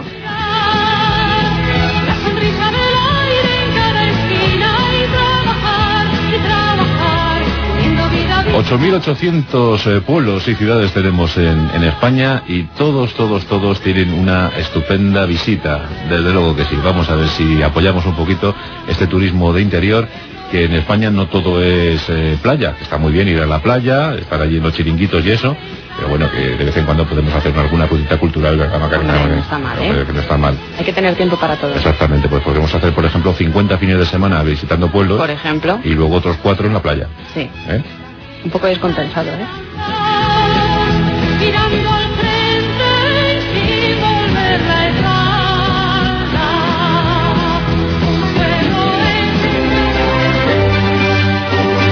Llega la información, nos ponemos al tanto de la actualidad y luego seguimos en La Rosa de los Vientos. Tenemos un relato terrorífico que nos llega desde Extremadura y en la voz de Paco de León eh, mucho más. Ya veréis cómo vais a disfrutar con lo que nos propone Miguel Ángel Casasola en El Sueño.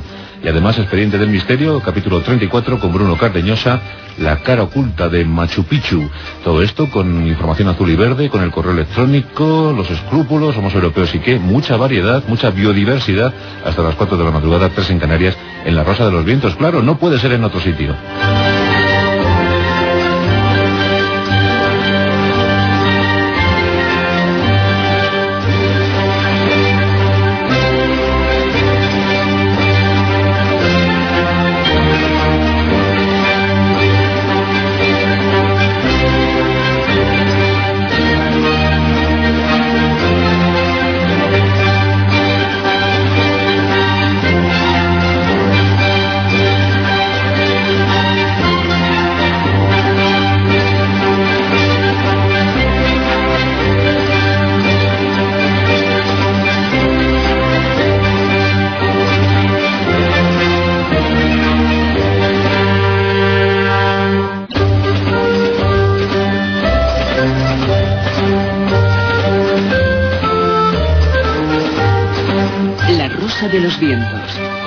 Antonio Cebrián. En En Onda Cero. Bueno, pues eh, con microrelatos, con expedientes del misterio, con correo electrónico, con mucha diversión, eh, pues en este día final de, la semana para nosotros y esperando que estéis eh, muy a gusto, que estéis eh, complacidos, escuchando la oferta de, de Onda Cero para, para esta madrugada inquieta. ¿Qué tal si nos vamos a Extremadura? ¿Qué tal si nos vamos a degustar un magnífico relato inquietante? Ah,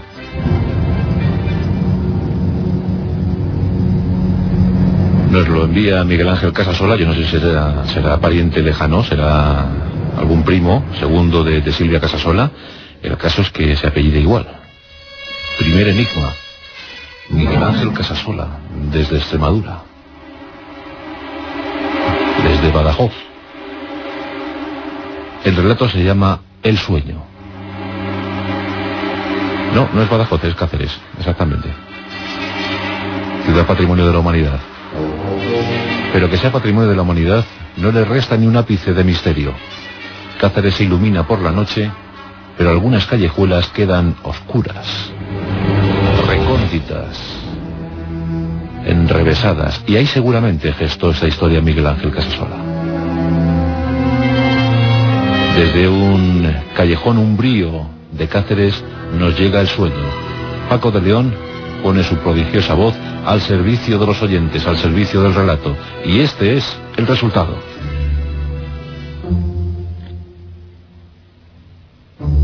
Supongo que todo fue por culpa de la cena. Nunca me han sentado bien las comidas pesadas. Y aquella, desde luego, lo fue.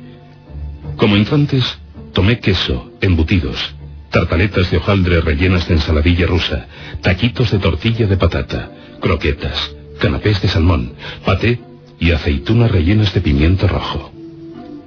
El primer plato consistió en una suculenta sopa de mariscos acompañada por un ligero cóctel de gambas.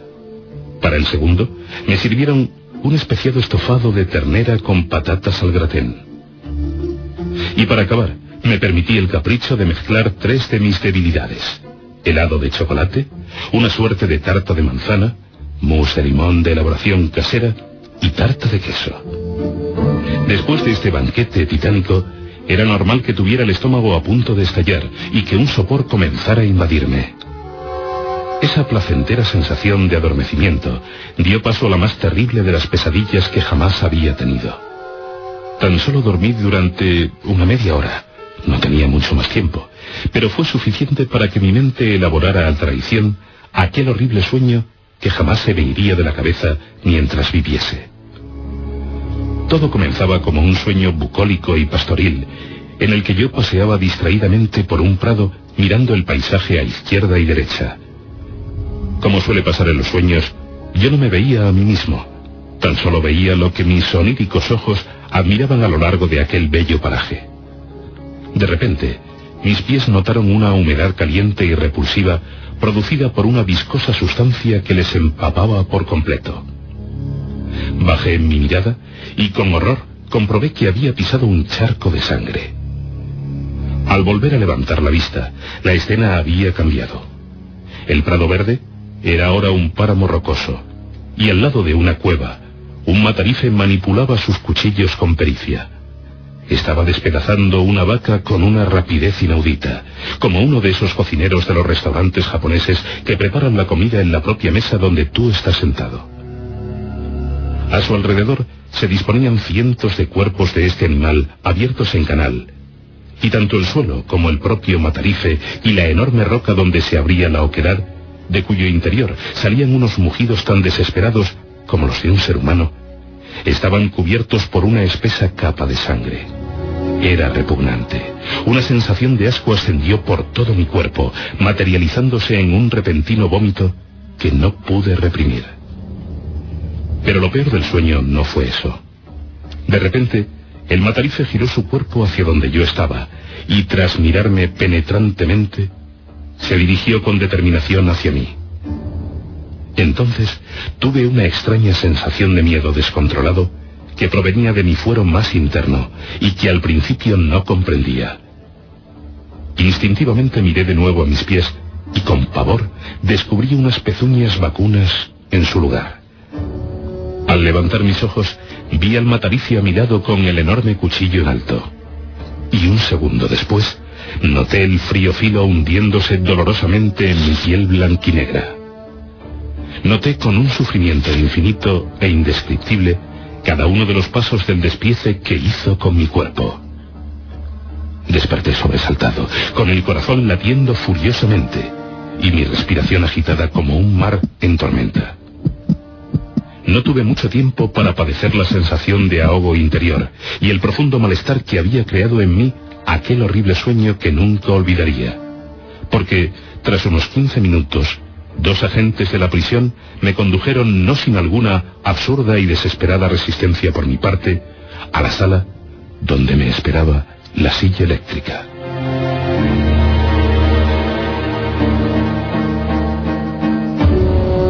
Tremendo, ¿verdad? Miguel Ángel Casasola, su relato inquietante, El sueño. Y a veces los sueños terminan de un pésimo, terminan de un pésimo gusto, porque, eh, claro, eh, soñar lo que, lo que este hombre soñó y acabar como luego acabó, yo no sé si tendría algo que ver una cosa con otra. La cena, eh, el estofado de ternera, el helado de chocolate. Y sobre todo sobreponerse a las tartaletas de ensaladilla rusa. Ensaladilla nacional en otros tiempos. En fin, amigos, a veces soñamos premonitoriamente cosas que pueden acontecer.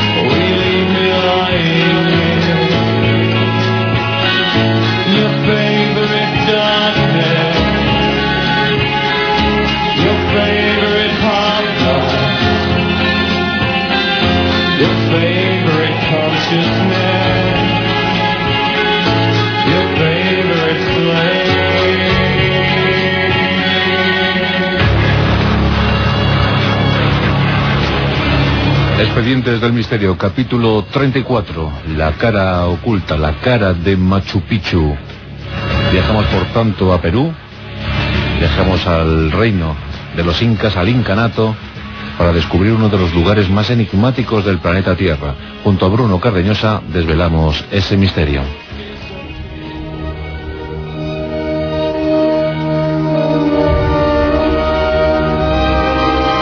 Agosto y septiembre de 2001. En los buzones de correo electrónico de todo el mundo.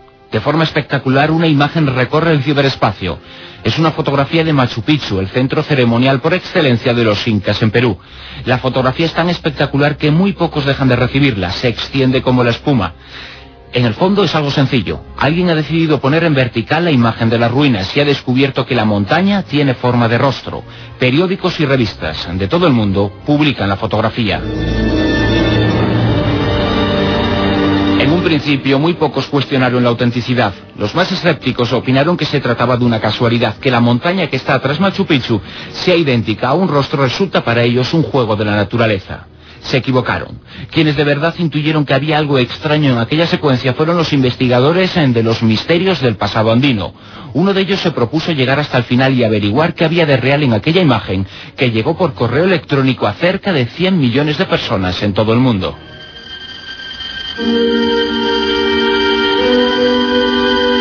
El investigador en cuestión es un español, se llama Vicente París. De los primeros análisis de las fotos, los especialistas dedujeron que fue tomada entre junio y julio del año 2000.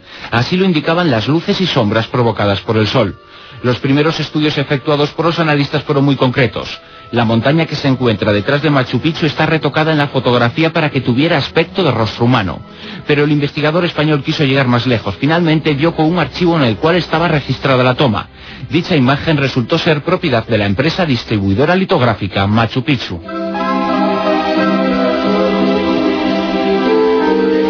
Tras examinar otras mil fotografías registradas, la distribuidora por correo electrónico a todo el mundo tenía dueño.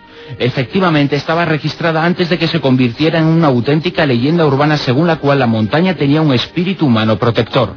De los mails llegó a los comercios. La imagen en forma de póster comenzó a comercializarse. Siguiendo esa pista, País acabó localizando al autor de la fotografía en una tienda de postales de Lima. El personaje se llama Rubén Sueldo. Confesó ser el autor de la imagen. Sin embargo, aseguró que no estaba retocada, que ese rostro aparece en determinadas condiciones de luz al amanecer en Machu Picchu. Sin embargo, finalmente acabaría confesando que un 10% de la imagen estaba manipulada, algo que tampoco convenció al investigador.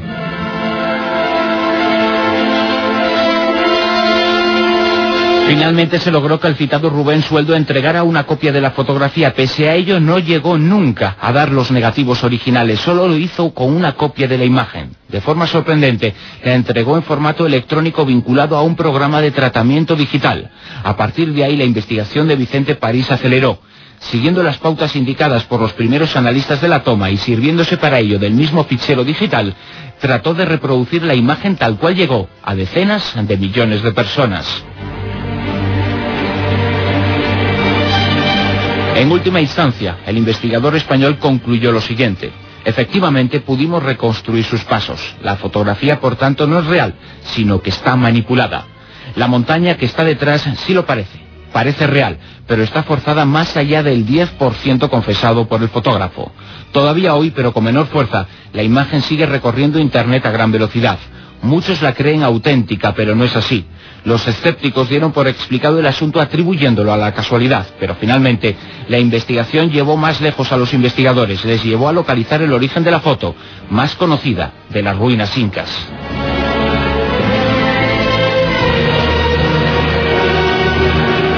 La extraña cara de Machu Picchu, como aquel rostro que muchos quisieron ver en el planeta rojo, en el planeta Marte, ¿verdad? Bueno, pues con Bruno Cardeñosa hemos desvelado el misterio en este capítulo 34. ¿Qué pasó? ¿Qué fue la extraña cara de Machu Picchu? Bueno, y en azul y verde nos hacemos eco de, de una noticia surgida en Greenpeace y, y, bueno, que nos anima a apoyar esto del desarrollo sostenible, pero desde nuestro pequeño ámbito personal, ¿no? Exactamente. Claro. La agrupación ecologista Greenpeace ha editado una guía en la que recoge recomendaciones, sugerencias e ideas para respetar el medio ambiente cada día. El documento denominado Actúa, Consejos para una vida sostenible, se divide en lugares de la vida cotidiana como la casa, la oficina, la tienda, la escuela. Greenpeace asegura que las casas son un foco relevante de consumo energético, por lo que si se minimiza el consumo no solo se beneficia el medio ambiente, sino también la economía familiar. La guía nos enseña cómo comprar un electrodoméstico, ya que puede haber diferencias de hasta el 80% de consumo energético entre unos aparatos y otros. El documento también aconseja ahorrar agua arreglando pérdidas y goteos de los grifos, instalando difusores o aumentando la presión. En cuanto a los residuos, Greenpeace aboga por acudir a los puntos limpios de su municipio para depositar los desechos más contaminantes, como los aceites, las baterías de coches, los fluorescentes, los residuos informáticos o los restos de radiografías. Como norma general, apuesta por consumir productos reciclados, alimentos de temporada o recuperar las recetas de la abuela para perfumar la casa con plantas y flores. En lo referente a la oficina y la escuela, los ecologistas aconsejan usar el papel por las dos caras, apagar el ordenador si no se va a usar en más de una hora e instalar el salvapantallas negro que consume menos energía. Además, recomiendan no utilizar rotuladores con disolventes, mejor lápices de colores o rotuladores de cera. Y también apuntan otra serie de consejos, como por ejemplo ir a comprar con bolsas de tela, preferir los envases de vidrio, no usar aparatos conectados a pilas, no usar papel de aluminio. Bueno, bueno, pues yo creo que son datos muy interesantes y los podemos hacer. Son cosas muy facilitas. ¿eh? Lo podemos hacer en, en casa, eh, empezando, por ejemplo, por cambiar las bombillas y situarlas de bajo consumo. bajo consumo. Bajo consumo, eso es muy, muy útil. En invierno, eh, que se pone la calefacción a tope, to- todo lo que dé. Bueno, pues eh, en lugar de ponerla a 25 grados, pues si la pusiéramos a 22 tampoco se notaría mucho, incluso estaría- estaríamos más desahogados en casa, más tranquilos, porque a veces la calefacción excesiva Agobia mucho. presiona, Sí. presiona mucho. Bueno, pues simplemente ese hecho de poner la calefacción a 21 grados o 22 durante todo el día, no, no, no hay ni siquiera que quitarla, pues ya estamos eh, ahorrando un 20 o 25% de, de electricidad. Fijaos, el, el dato es importante también para nuestros bolsillos, seamos egoístas también en ese asunto. Eh, y luego, pues caramba, reciclar. Hay que reciclar vidrio, papel, eh, envases, hay que, hay que saber muy bien dónde se coloca la, basura. Eh, son pequeñas acciones eh, domésticas que, si, hombre, juntamos los 42 o 43 millones de personas que vivimos en este país, pues al final el resultado es muy beneficioso para todos y sobre todo para nuestro planeta Tierra, que falta le hace un, un pequeño dispendio, eh, que le demos una, una oportunidad para esto que llamamos desarrollo sostenible. Está muy bien, bien por, por Greenpeace, siempre tan guerreros. Y atención, que esto de las cicatrices puede ser ya un mal sueño. La biomedicina hace de las suyas. Exactamente, la incorporación de las nuevas tecnologías a la cirugía hace que en estos momentos se viva una etapa revolucionaria que tiene que ver con la biocirugía, o lo que es lo mismo, la incorporación de sustancias que favorecen la cicatrización y evitan infecciones. En los últimos años los avances tecnológicos tienen que verse no solo como la incorporación de aparatos, sino como algo más avanzado que se denomina biotecnología. Su esencia es el uso de materiales que incorporan sustancias que favorecen la cicatrización o el uso de aparatos como el bisturí ultrasónico que hace innecesario abrir para operar. De igual forma, se están obteniendo también buenos resultados evitando infecciones que es uno de los principales problemas a los que se tienen que enfrentar los cirujanos y sus pacientes. Lo que se pretende es concienciar a los médicos a que se habitúen a la utilización de estas revolucionarias tecnologías con el objetivo de que su uso sirva para mejorar a los enfermos, acelerando así su recuperación. Se llama biocirugía y la cosa llega a tal extremo que, que nada, en, en muchas intervenciones ya ni siquiera hay que abrir.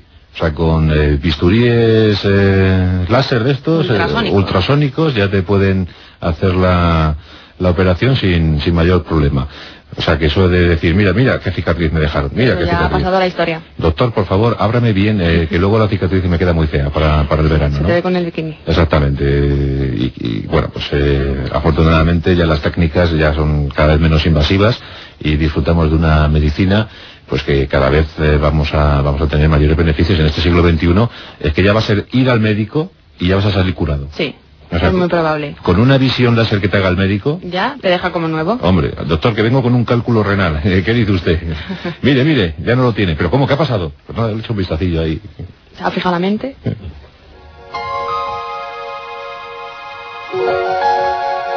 You're a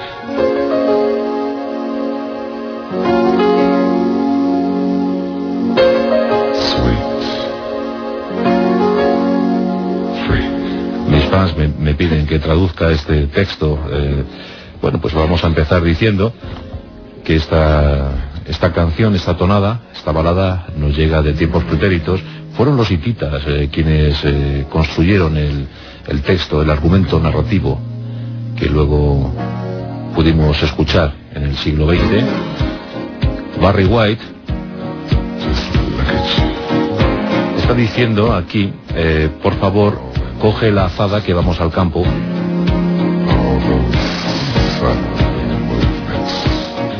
No te olvides eh, de llevar el rastrillo, le dice el campesino a la campesina. Se supone que en los intervalos musicales vemos como los dos se acercan a, a la huerta. Efectivamente, aquí vemos al campesino dándole al azadón. Fantástico, María, le dice, lo, lo- lo has hecho muy bien. Aquí están los dos ya en plena ebullición. Mira, come on baby, ¿ves? Le dice la, la campesina. Dale, dale. Dale, dale ahí, dale ahí, sigue todo recto, todo recto hasta la esquina aquella. Come on, come on, vamos, vamos, vamos que se nos echa la hora encima. Bueno, eh, aquí ya está más feliz el campesino porque han terminado el trabajo, el duro trabajo, ya estamos a las 12 del mediodía y, y mira un poco verbenero a, a la campesina. ¿Ves? Me gusta mucho la horchata. Oh pequeña, oh pequeña. Te quiero pequeña, acércame el botijo. Hoy acabo de encontrar satisfacción en este botijo. Oh pequeña, ¿no tendrás algo de chorizo en el morral? Yo necesito, necesito amor, necesito un poco más de embutido. Espérate, Manuel, que me voy a acercar a la casa, dice ella. Lo que pasa es que apenas se percibe porque es una especie de coro, de coro. Ahí estamos, ahí estamos. Camo, camo, venga, date prisa aquí. El campesino está debajo de un ciruelo. Está como un poco expandido, es eh, la verdad que... Ahí está, ya, ya se acerca a ella. Lleva por nombre Imelda.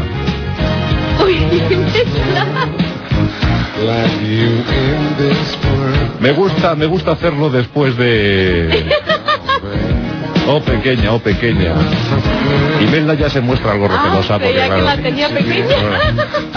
Imelda está mirando a Manuel. Dice, no, no, no, no pequeña, no.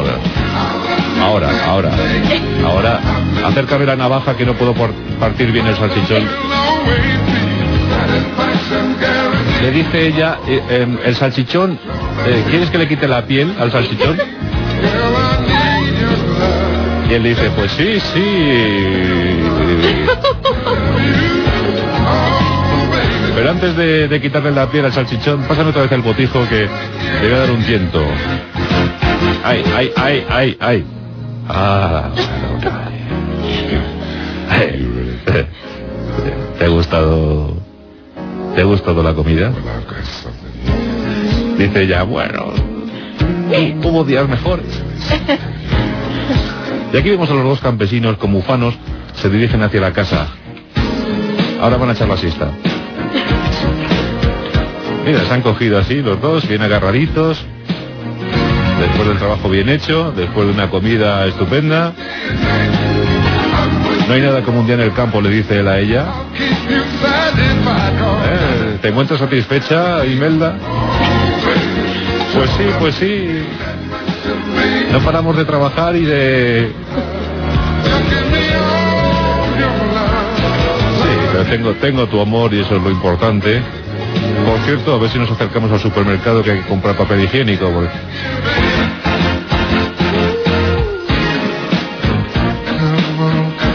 dice ella, ella dice, mira, está muy bien que seas tan hiperactivo, pero eh, has engrasado, has engrasado el tractor.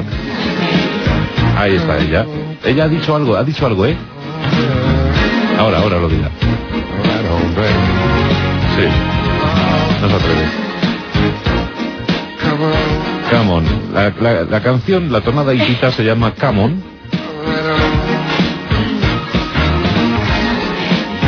Uh, ha habido traducciones, ¿eh? por ejemplo también yo recuerdo una traducción fastuosa de la Dame Oriental que también causó sensación y, y, bueno, pues ot- otras versiones en latín, en, en griego, en bereber, o sea que, que la verdad es que es un- una canción muy difundida a lo largo de, de la historia y que aquí en España encontró, encontró eco ¿no? en, en- en el mundo rural, como antes hablábamos. Esto se canta mucho en Peñalba de Santiago. Bueno, pues, eh, ¿qué más podemos hacer por la cultura? Pues nada, eh, nos tocó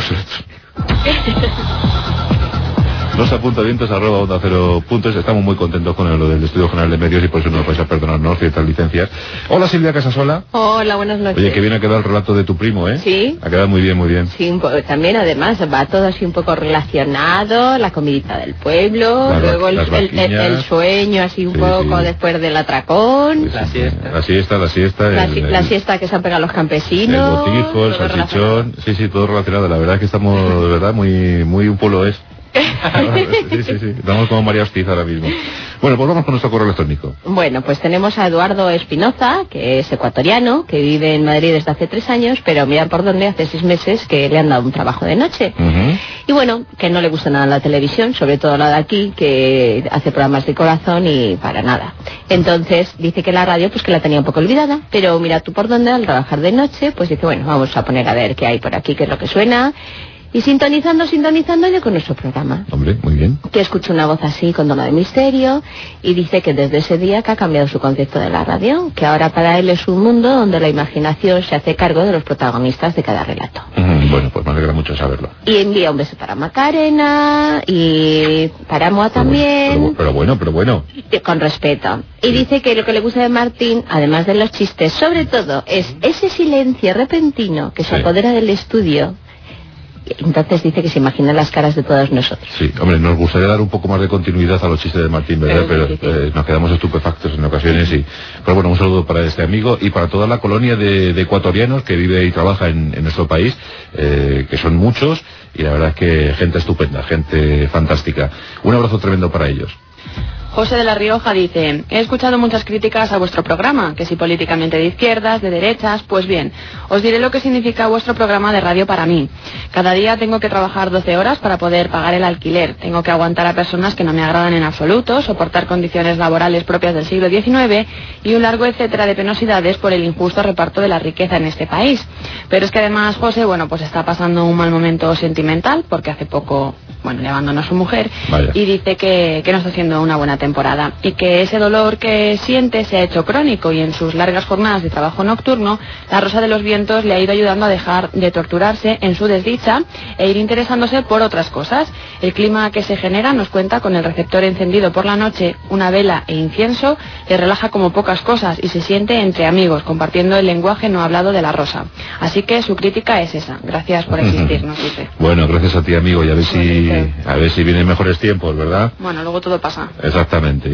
Y, mira, si la Rosa de los Vientos te, te sirve de banda sonora y de amistad y de complicidad, pues bueno, pues eh, esa es la misión que tenemos en, en Onda Cero y en, y en este tu programa. Gracias por estar ahí. José Manuel, de Córdoba, 19 años, y dice, os escribo porque he de deciros que creo que soy el último fan que se ha inscrito a esta maravillosa y agradable acción de mantener la oreja pegada a la radio durante el programa, puesto que solo llevo dos semanas escuchándoos. Anda, no oyente. Hombre, es novatillo, pero está muy bien, ¿eh? Bueno, con, pues- con 19 años. Además es que quería decirnos, explicarnos, que aunque parezca mentira, desconocía nuestra existencia debido a su aguda y boba ignorancia, dice él, hacia este medio de difusión. Gracias a Dios esto ya no es así, nos comenta José Manuel, y no pasa un día sin escucharnos. Postdata, es raro, dice que cuando trabajo de noche sonría. La gente me lo critica, ignorante. bueno, de los tres primeros correos, dos han, eh, han contactado por primera vez con la radio. ¿eh? El amigo de Ecuador eh, la bueno, pues la ha redescubierto y este jovencillo de 19 años, pues ¿De nada? ¿eh? ya le le hemos ganado para la causa. Ahí está. Bueno, pues viva la radio y, y parece que siempre estamos a punto de fallecer desde el año 23 que, que nació la radio, ¿verdad? Qué gran medio. Y ahí seguimos, ahí seguimos, es lo, lo mejor que puede ocurrir la, la radio. Manuel Alcalá de Henares dice que, bueno, ayer escuchando todo lo que comentábamos del meteorito, pues resulta que él en la mañana del miércoles, cuando salía de trabajar a las 7 y 10 de la mañana, vio el meteorito del que hablábamos. Ah, en Alcalá de Henares. Sí, dice que iba a una grandísima velocidad en dirección este, que lo vio que mientras hasta que se ocultó, se ocultó detrás de la montaña del Viso, en su zona, en Alcalá de Henares. Sí. Que la estela era alargada, que no era una estrella fugaz. Y bueno, por lo visto, pues que la visibilidad fue muy duradera. Y lo quería comentar porque, claro, eh, aparte de Cataluña, Aragón y Valencia, pues que en Madrid, sobre todo en su zona, se vio fenomenal. También se vio. Y nos envía chuchones para todos. Venga, pues una chuchón también para, para ti. Y nada, cada vez que veamos un meteorito, pues nos preguntaremos, ¿dónde se habrá visto? ¿En qué parte del mundo? Exactamente. Claro, claro, es que el meteorito es para todos. Eso, eh, eso es, un abrazo tremendo. Elena de San Juan del Puerto, en Huelva, quiere denunciar la situación que están viviendo en esta provincia. Nos cuenta que es la ciudad más contaminada de Europa y una de las provincias con más casos de afecciones cancerígenas del mundo. Y lo único que pretende es descargar su conciencia en las espaldas de los responsables de esta situación, a las que no parece afectarles mucho la situación que están viviendo, ya que no están haciendo nada por remediarlo. Bueno, pues eso me entristece mucho. Es verdad que Huelva tiene algunos eh, problemas eh, con la contaminación. Eh, hay muchos eh, vertidos, pero claro, frente a eso también está la maravilla natural de- del Coto Doñana. Hay, muchas cosas que, disfrutar en, Huelva. Hay cosas fantásticas, está el, rocío con tanta veneración eh, popular, esa ónuba de los, romanos, ese reino de, niebla en el medievo esas luchas de, de reconquista. Eh, Huelva es un, es un paraíso y la tristeza es que la, la capital pues eh, sufra estos inconvenientes. A ver si lo, lo remedian, a ver si se ponen manos a la, a la obra y conseguimos eh, recuperar eh, Huelva para todos nosotros. Hombre, esas gambitas. Hombre, la gama de Huelva, hombre. Qué bueno, ¿eh? El choco. Mm, también, El también. choco, el choco, el choco. Eh, ja- jabugo. Oy, oy, No, oy. no, Jabugo. no Jabugo. ¿Qué, qué, qué programa? Bueno, bueno, no alzas la voz, te vas animando. Qué maravilla. Huelva. Y es que eh, yo he estado en Huelva muchas veces y eh, a mí me gusta mucho Huelva. Eh, y a ver Ah, si... Hay quien no Para llega. que vuelvas. Hay- Claro. no, hay quien no llega porque como pone Huelva, vuelven a su Aquí destino. es donde se producen los silencios. ¿Eh? Bien. Bien, nos ha escrito Slayer de rosavientos.com. Dice, os escucho desde hace unos seis años, pero de forma intermitente. ¿Se enciende, se apaga, se enciende? Bueno, en fin. Dice, mi propuesta es un monólogo sobre Ataturk. Como sabéis, el hombre que con fuerza de voluntad, decisión y una personalidad de acero consiguió levantar a su país, Turquía, a principios del siglo XX, para derrotar a los poderosos sultanes que dominaban el país de forma autoritaria.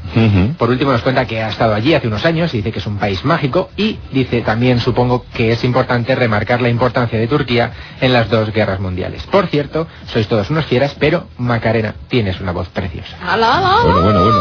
Eh, ¡Qué día llega! Aquí a- con Ataturk, eh, el Ah. padre de, de la Turquía moderna, efectivamente, con esa revolución de los jóvenes turcos, hizo incluso Rod Stewart una, una canción dedicada a los Young Turks.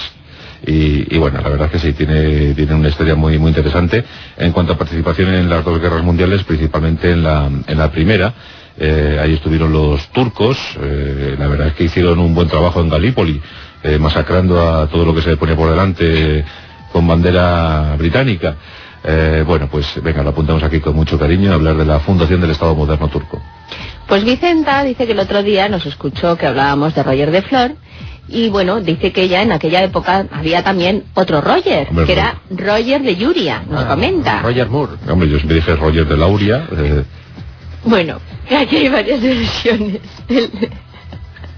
Yo Bueno. lo, que, lo, lo que noto, Silvia Macarena, lo que noto es que eh, cada vez Se que hace un Digi Martin, cada Sí. vez que hace su sección, Sí. se va creciendo, ¿eh? Sí, Se luego, van luego al valentonando. día siguiente Sí, como- está de otra manera. Como ha recibido buenas críticas, Claro. eh, pues eh, está, va sobrado, va sobrado. eh, Se eh, le nota. Se le nota, sí, sí, sí.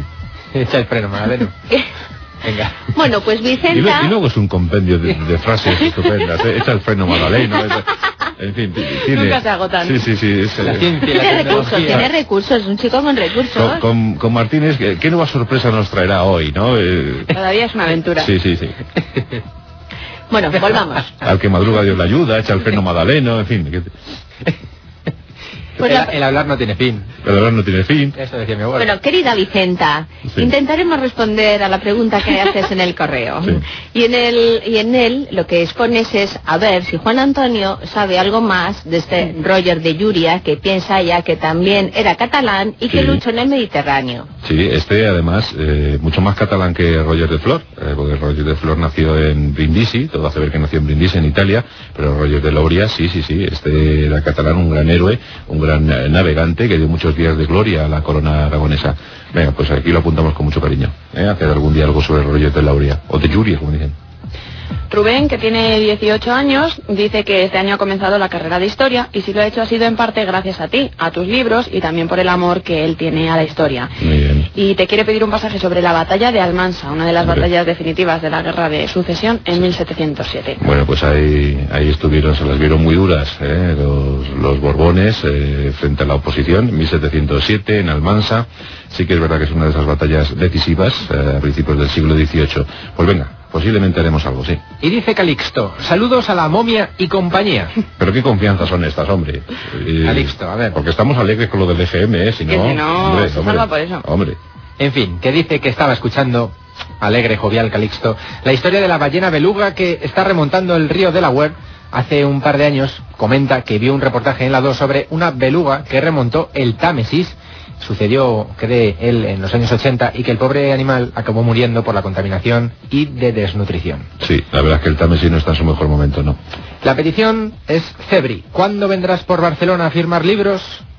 Pues eh, en cuanto pueda, en cuanto pueda. Tengo ahora el 23 de abril en Madrid, en el Corte Inglés de Princesa, de 6 a 8. En Sevilla, el día 30, de 7 a 9. El sábado 30, de 7 a 9, en la caseta del Corte Inglés de la Feria del Libro de Sevilla. Y Barcelona, pues en cuanto se tercie. ¿Cuántos proyectos, cuántas sensaciones, Juan? Bueno, y cuántas noches eh, vividas, ¿eh? Sí, sí, sí, sí. Comenta Calixto. Por cierto, con que el monstruo de las galletas ahora es el de las espinacas. Otro mito de la infancia a la basura. Sí. Y es que cuando creces te haces preguntas tipo, ¿por qué Spinetta iba desnudo por la calle y para irse a dormir se ponía el pijama? ¿Ves? Pues ese, ese es Martín.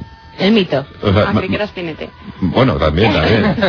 acaba, acaba Calixto diciendo, Martín por ahora es de este mundo, pero a este paso el cebri lo mata a collejas. Sí, sí, sí. ¿Martín va desnudo y luego por la noche se pone el pijama? No, lo que pasa es que a veces viene con el pijama y dice, pero Martín, hombre, pero que te has venido con el pijama y dice, ¡ay! ¡Ay! Y con las zapatillas puestas, y andar por casa, Sí, sí, las sí, sí. pantuflas. Las pantuflas.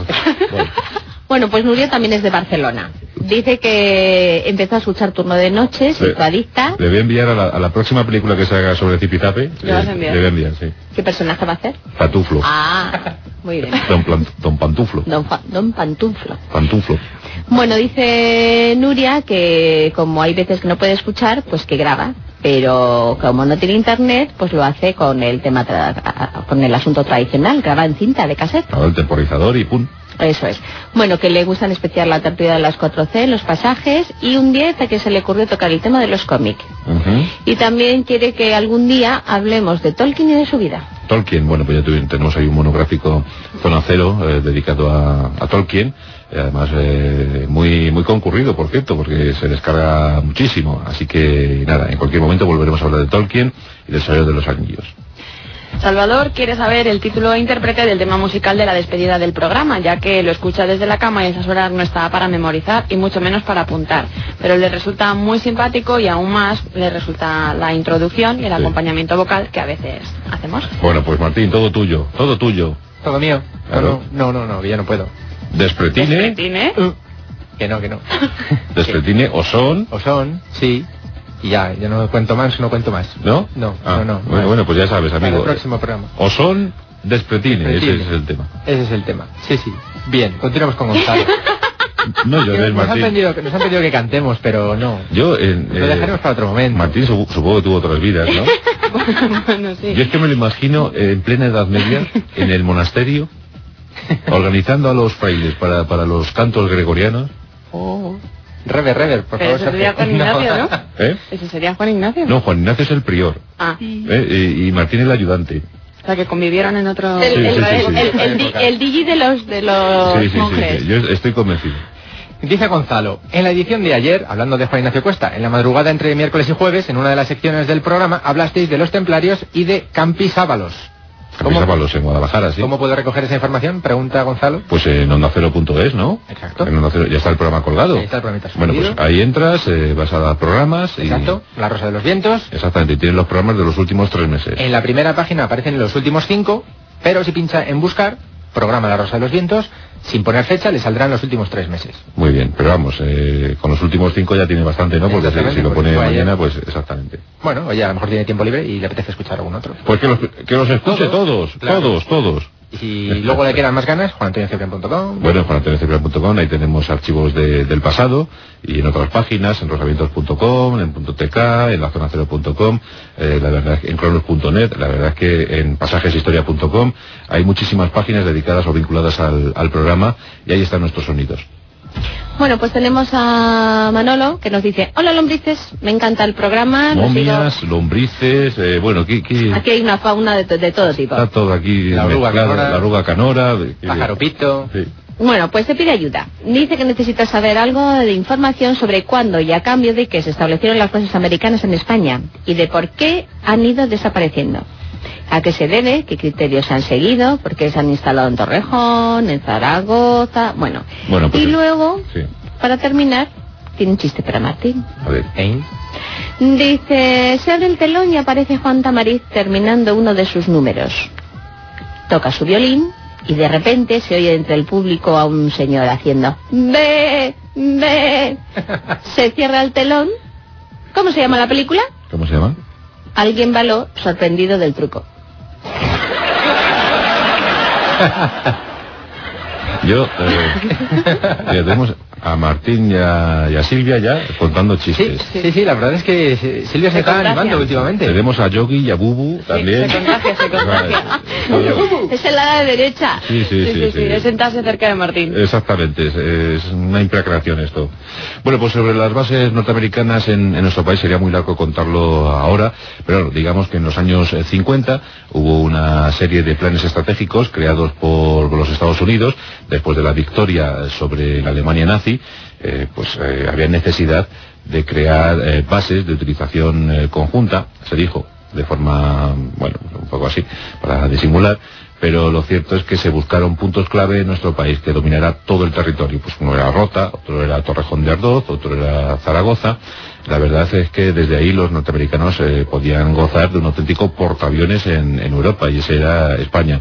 Se le dio por eso el visto bueno al gobierno de, Franco, se le apoyó y, y bueno, pues desde entonces prácticamente 30 años de, de presencia norteamericana que todavía queda de alguna manera. Hay algunos asesores en, en Zaragoza, en, en Rota, eh, en Torrejón eh, ya no, creo que ya no, ya no hay nada. En Torrejón, por ejemplo, se creó la pista, eh, la pista aeronáutica más larga de todo el continente. Eh, creo que es el, sí, sí, la pista de aterrizaje y despegue más eh, larga de todo el continente europeo. Y la verdad es que durante un tiempo, pues a los norteamericanos les vino muy bien. Luego cuando eh, tuvieron el repliegue económico, cuando ya no era tan necesario, cuando la tecnología permitía eh, manejar la situación desde miles de kilómetros, pues las bases eh, no fueron tan necesarias. Y ahora mismo Estados Unidos mantiene alguna cosa de la OTAN en Nápoles, en Alemania, por supuesto, y ya pues muy, muy poquito, muy, muy reducido.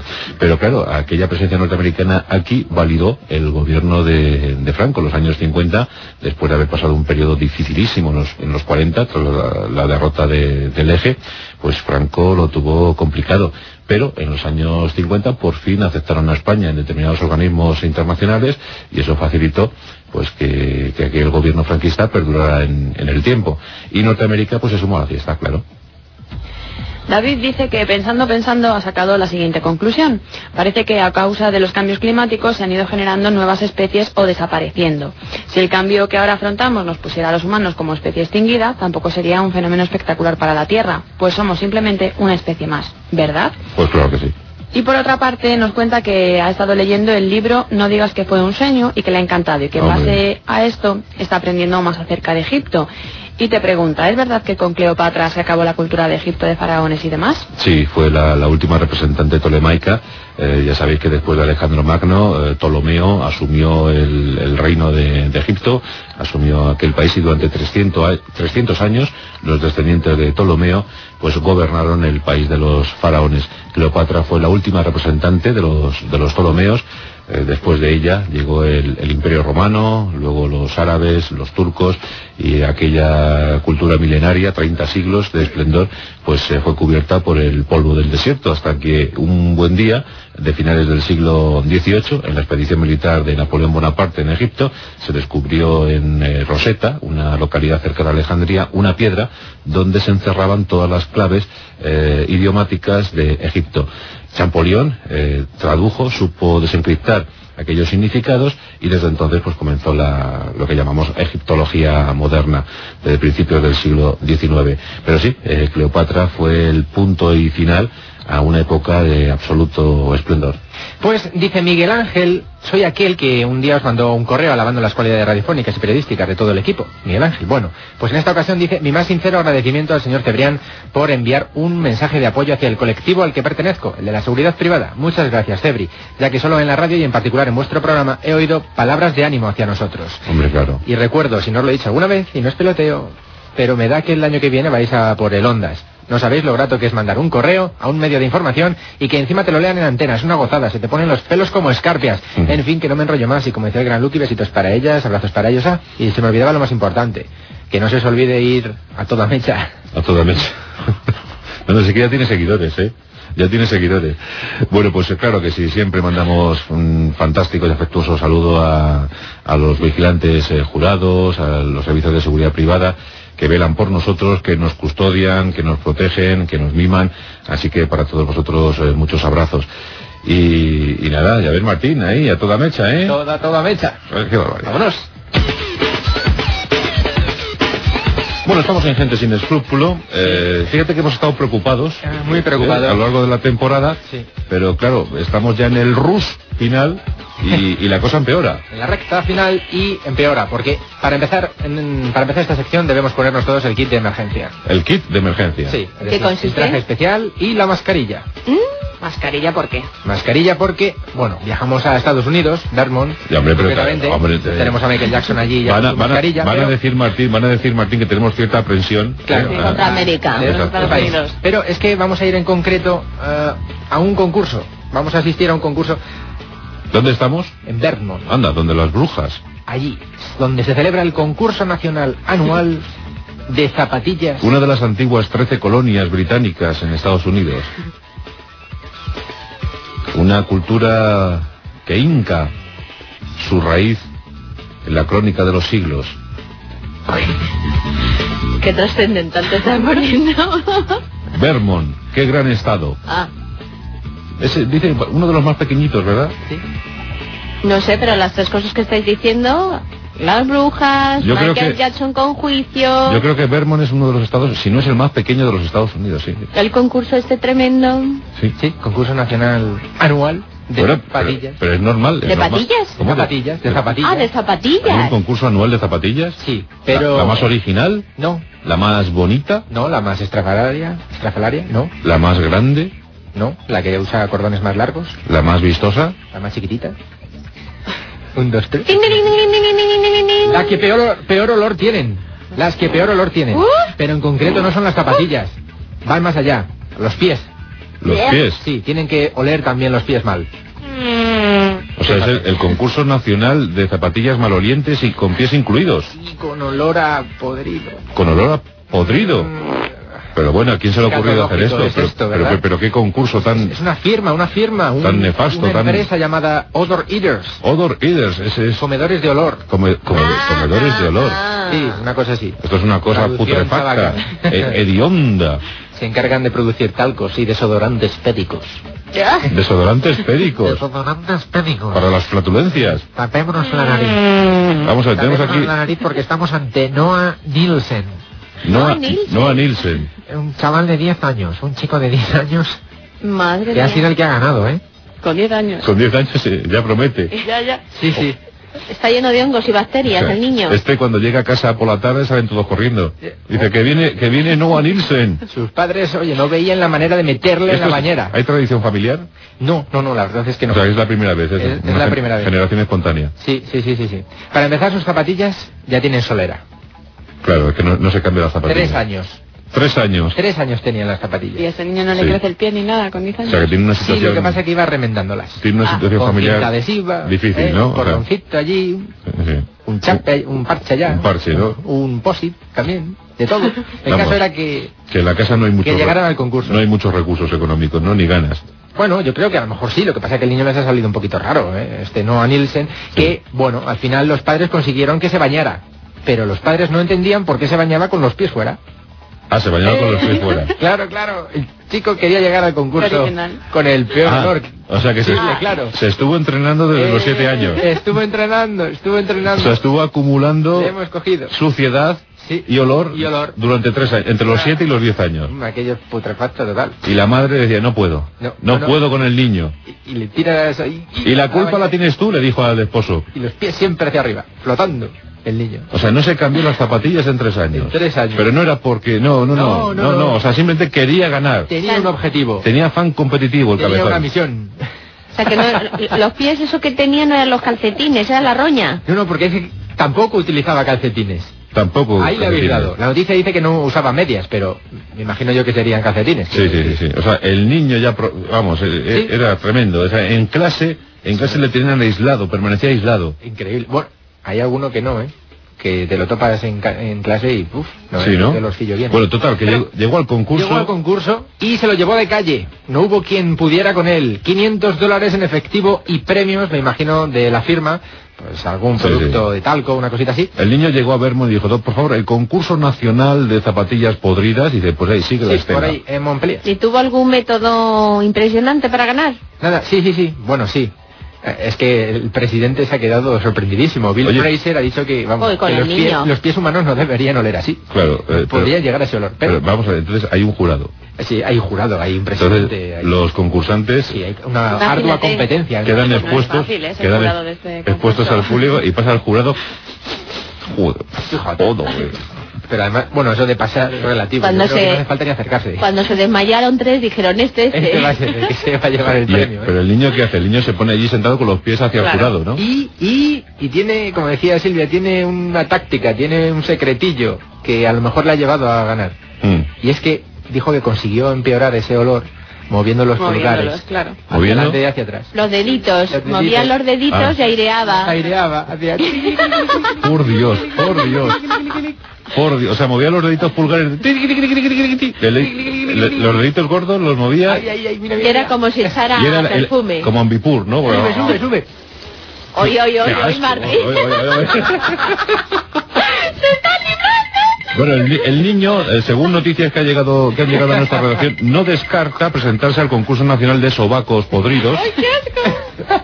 En este caso era un concurso, eh, vamos, era nacional. ganaba Sí, sí. todo- todo- También se está entrenando, pero eso claro, hasta que no tenga 14, porque no permiten eh, edades inferiores, para el concurso nacional de halitosis, ¿eh? También lo... Bueno, bueno, bueno. Está saliendo con ajos de chinchón ahora mismo. Adelante, adelante. Nada, fíjate, 10 años, promete. 10 años, sí, sí, sí. Noah Nielsen. Noah Nielsen. No se habla de otra cosa. La ballena beluga del río Delaware son las noticias de Estados Unidos, un gran país, un gran imperio que tiene estas cosillas, ¿sabes? Sí.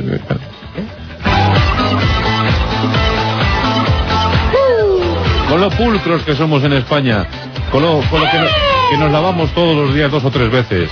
Hombre, hombre, hombre. Esa cultura heredada de, de- los árabes. Baños, baños turcos, aquí tenemos, de- derrochamos agua, qué maravilla, porque somos europeos, somos europeos, ¿y qué?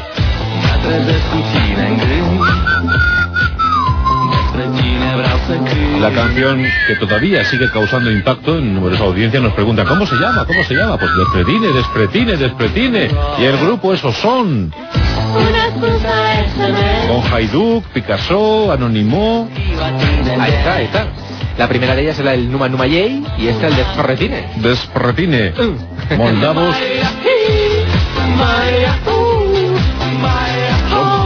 son, moldavos que cantan en su idioma natal, el rumano, ¿no? Muy difícil de pronunciar. Ahora, ahora, ahora. Aquí se presenta Aló Hola. Salud. Soy Salud. yo. Soy yo. Picasso. Haiduk Haiduk Un caballero, es verdad. Fettuccini. Ahora, ahora viene Picasso. Hola.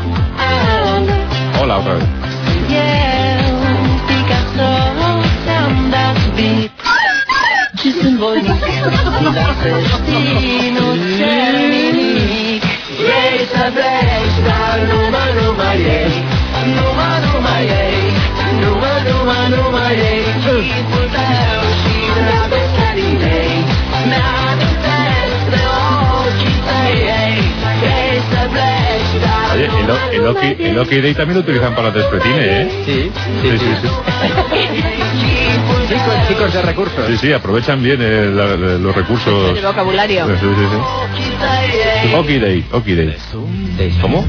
Sexboom. Sexboom. Sexboom. Chessy. ¿Sí? Ahkun. Ah, ah. Bien, pues vamos a elegir europeo de- del día. En concreto es un escocés Un escocés. llamado Craig Crosby. Craig Crosby, Green Crosby. Bill Crosby. Bill Crosby. No. Craig, Craig. Craig, Craig. Está, este Craig, James, Craig. está este James Bond, ¿no? ¿Es Craig también? ¿No? ¿Cómo? Legolas. En realidad se llama Craig. Legolas se llama. Legolas se llama Se Orlando. llama Orlando Bloom. Orlando Bloom. Orlando, Ah, Orlando. Bueno, me, me he desviado un poquito. Pues bastante. Un poquito desviado. Orlando, ¿es? Aquí yo diría, por ejemplo, como la ciudad norteamericana y Martín diría como el Como el tomate. Orlando. Bueno, pues vamos a Esa, a esa la es la diferencia de los años. ¿eh? Vamos a confundir a la audiencia.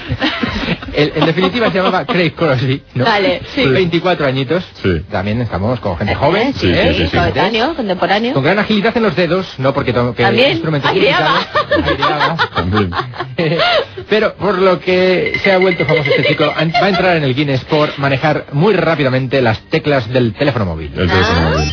Capaz de teclear 160 caracteres en 48 segundos. Anda. Ha batido el récord, que estaba anteriormente en 19 segundos más, y lo ha batido con la siguiente frase. Sí. Las pirañas maquinilla de afeitar dentadas de los géneros Serralsamus y Pigocentrus son los peces de agua dulce más feroces del mundo y rara vez atacan raramente al ser humano.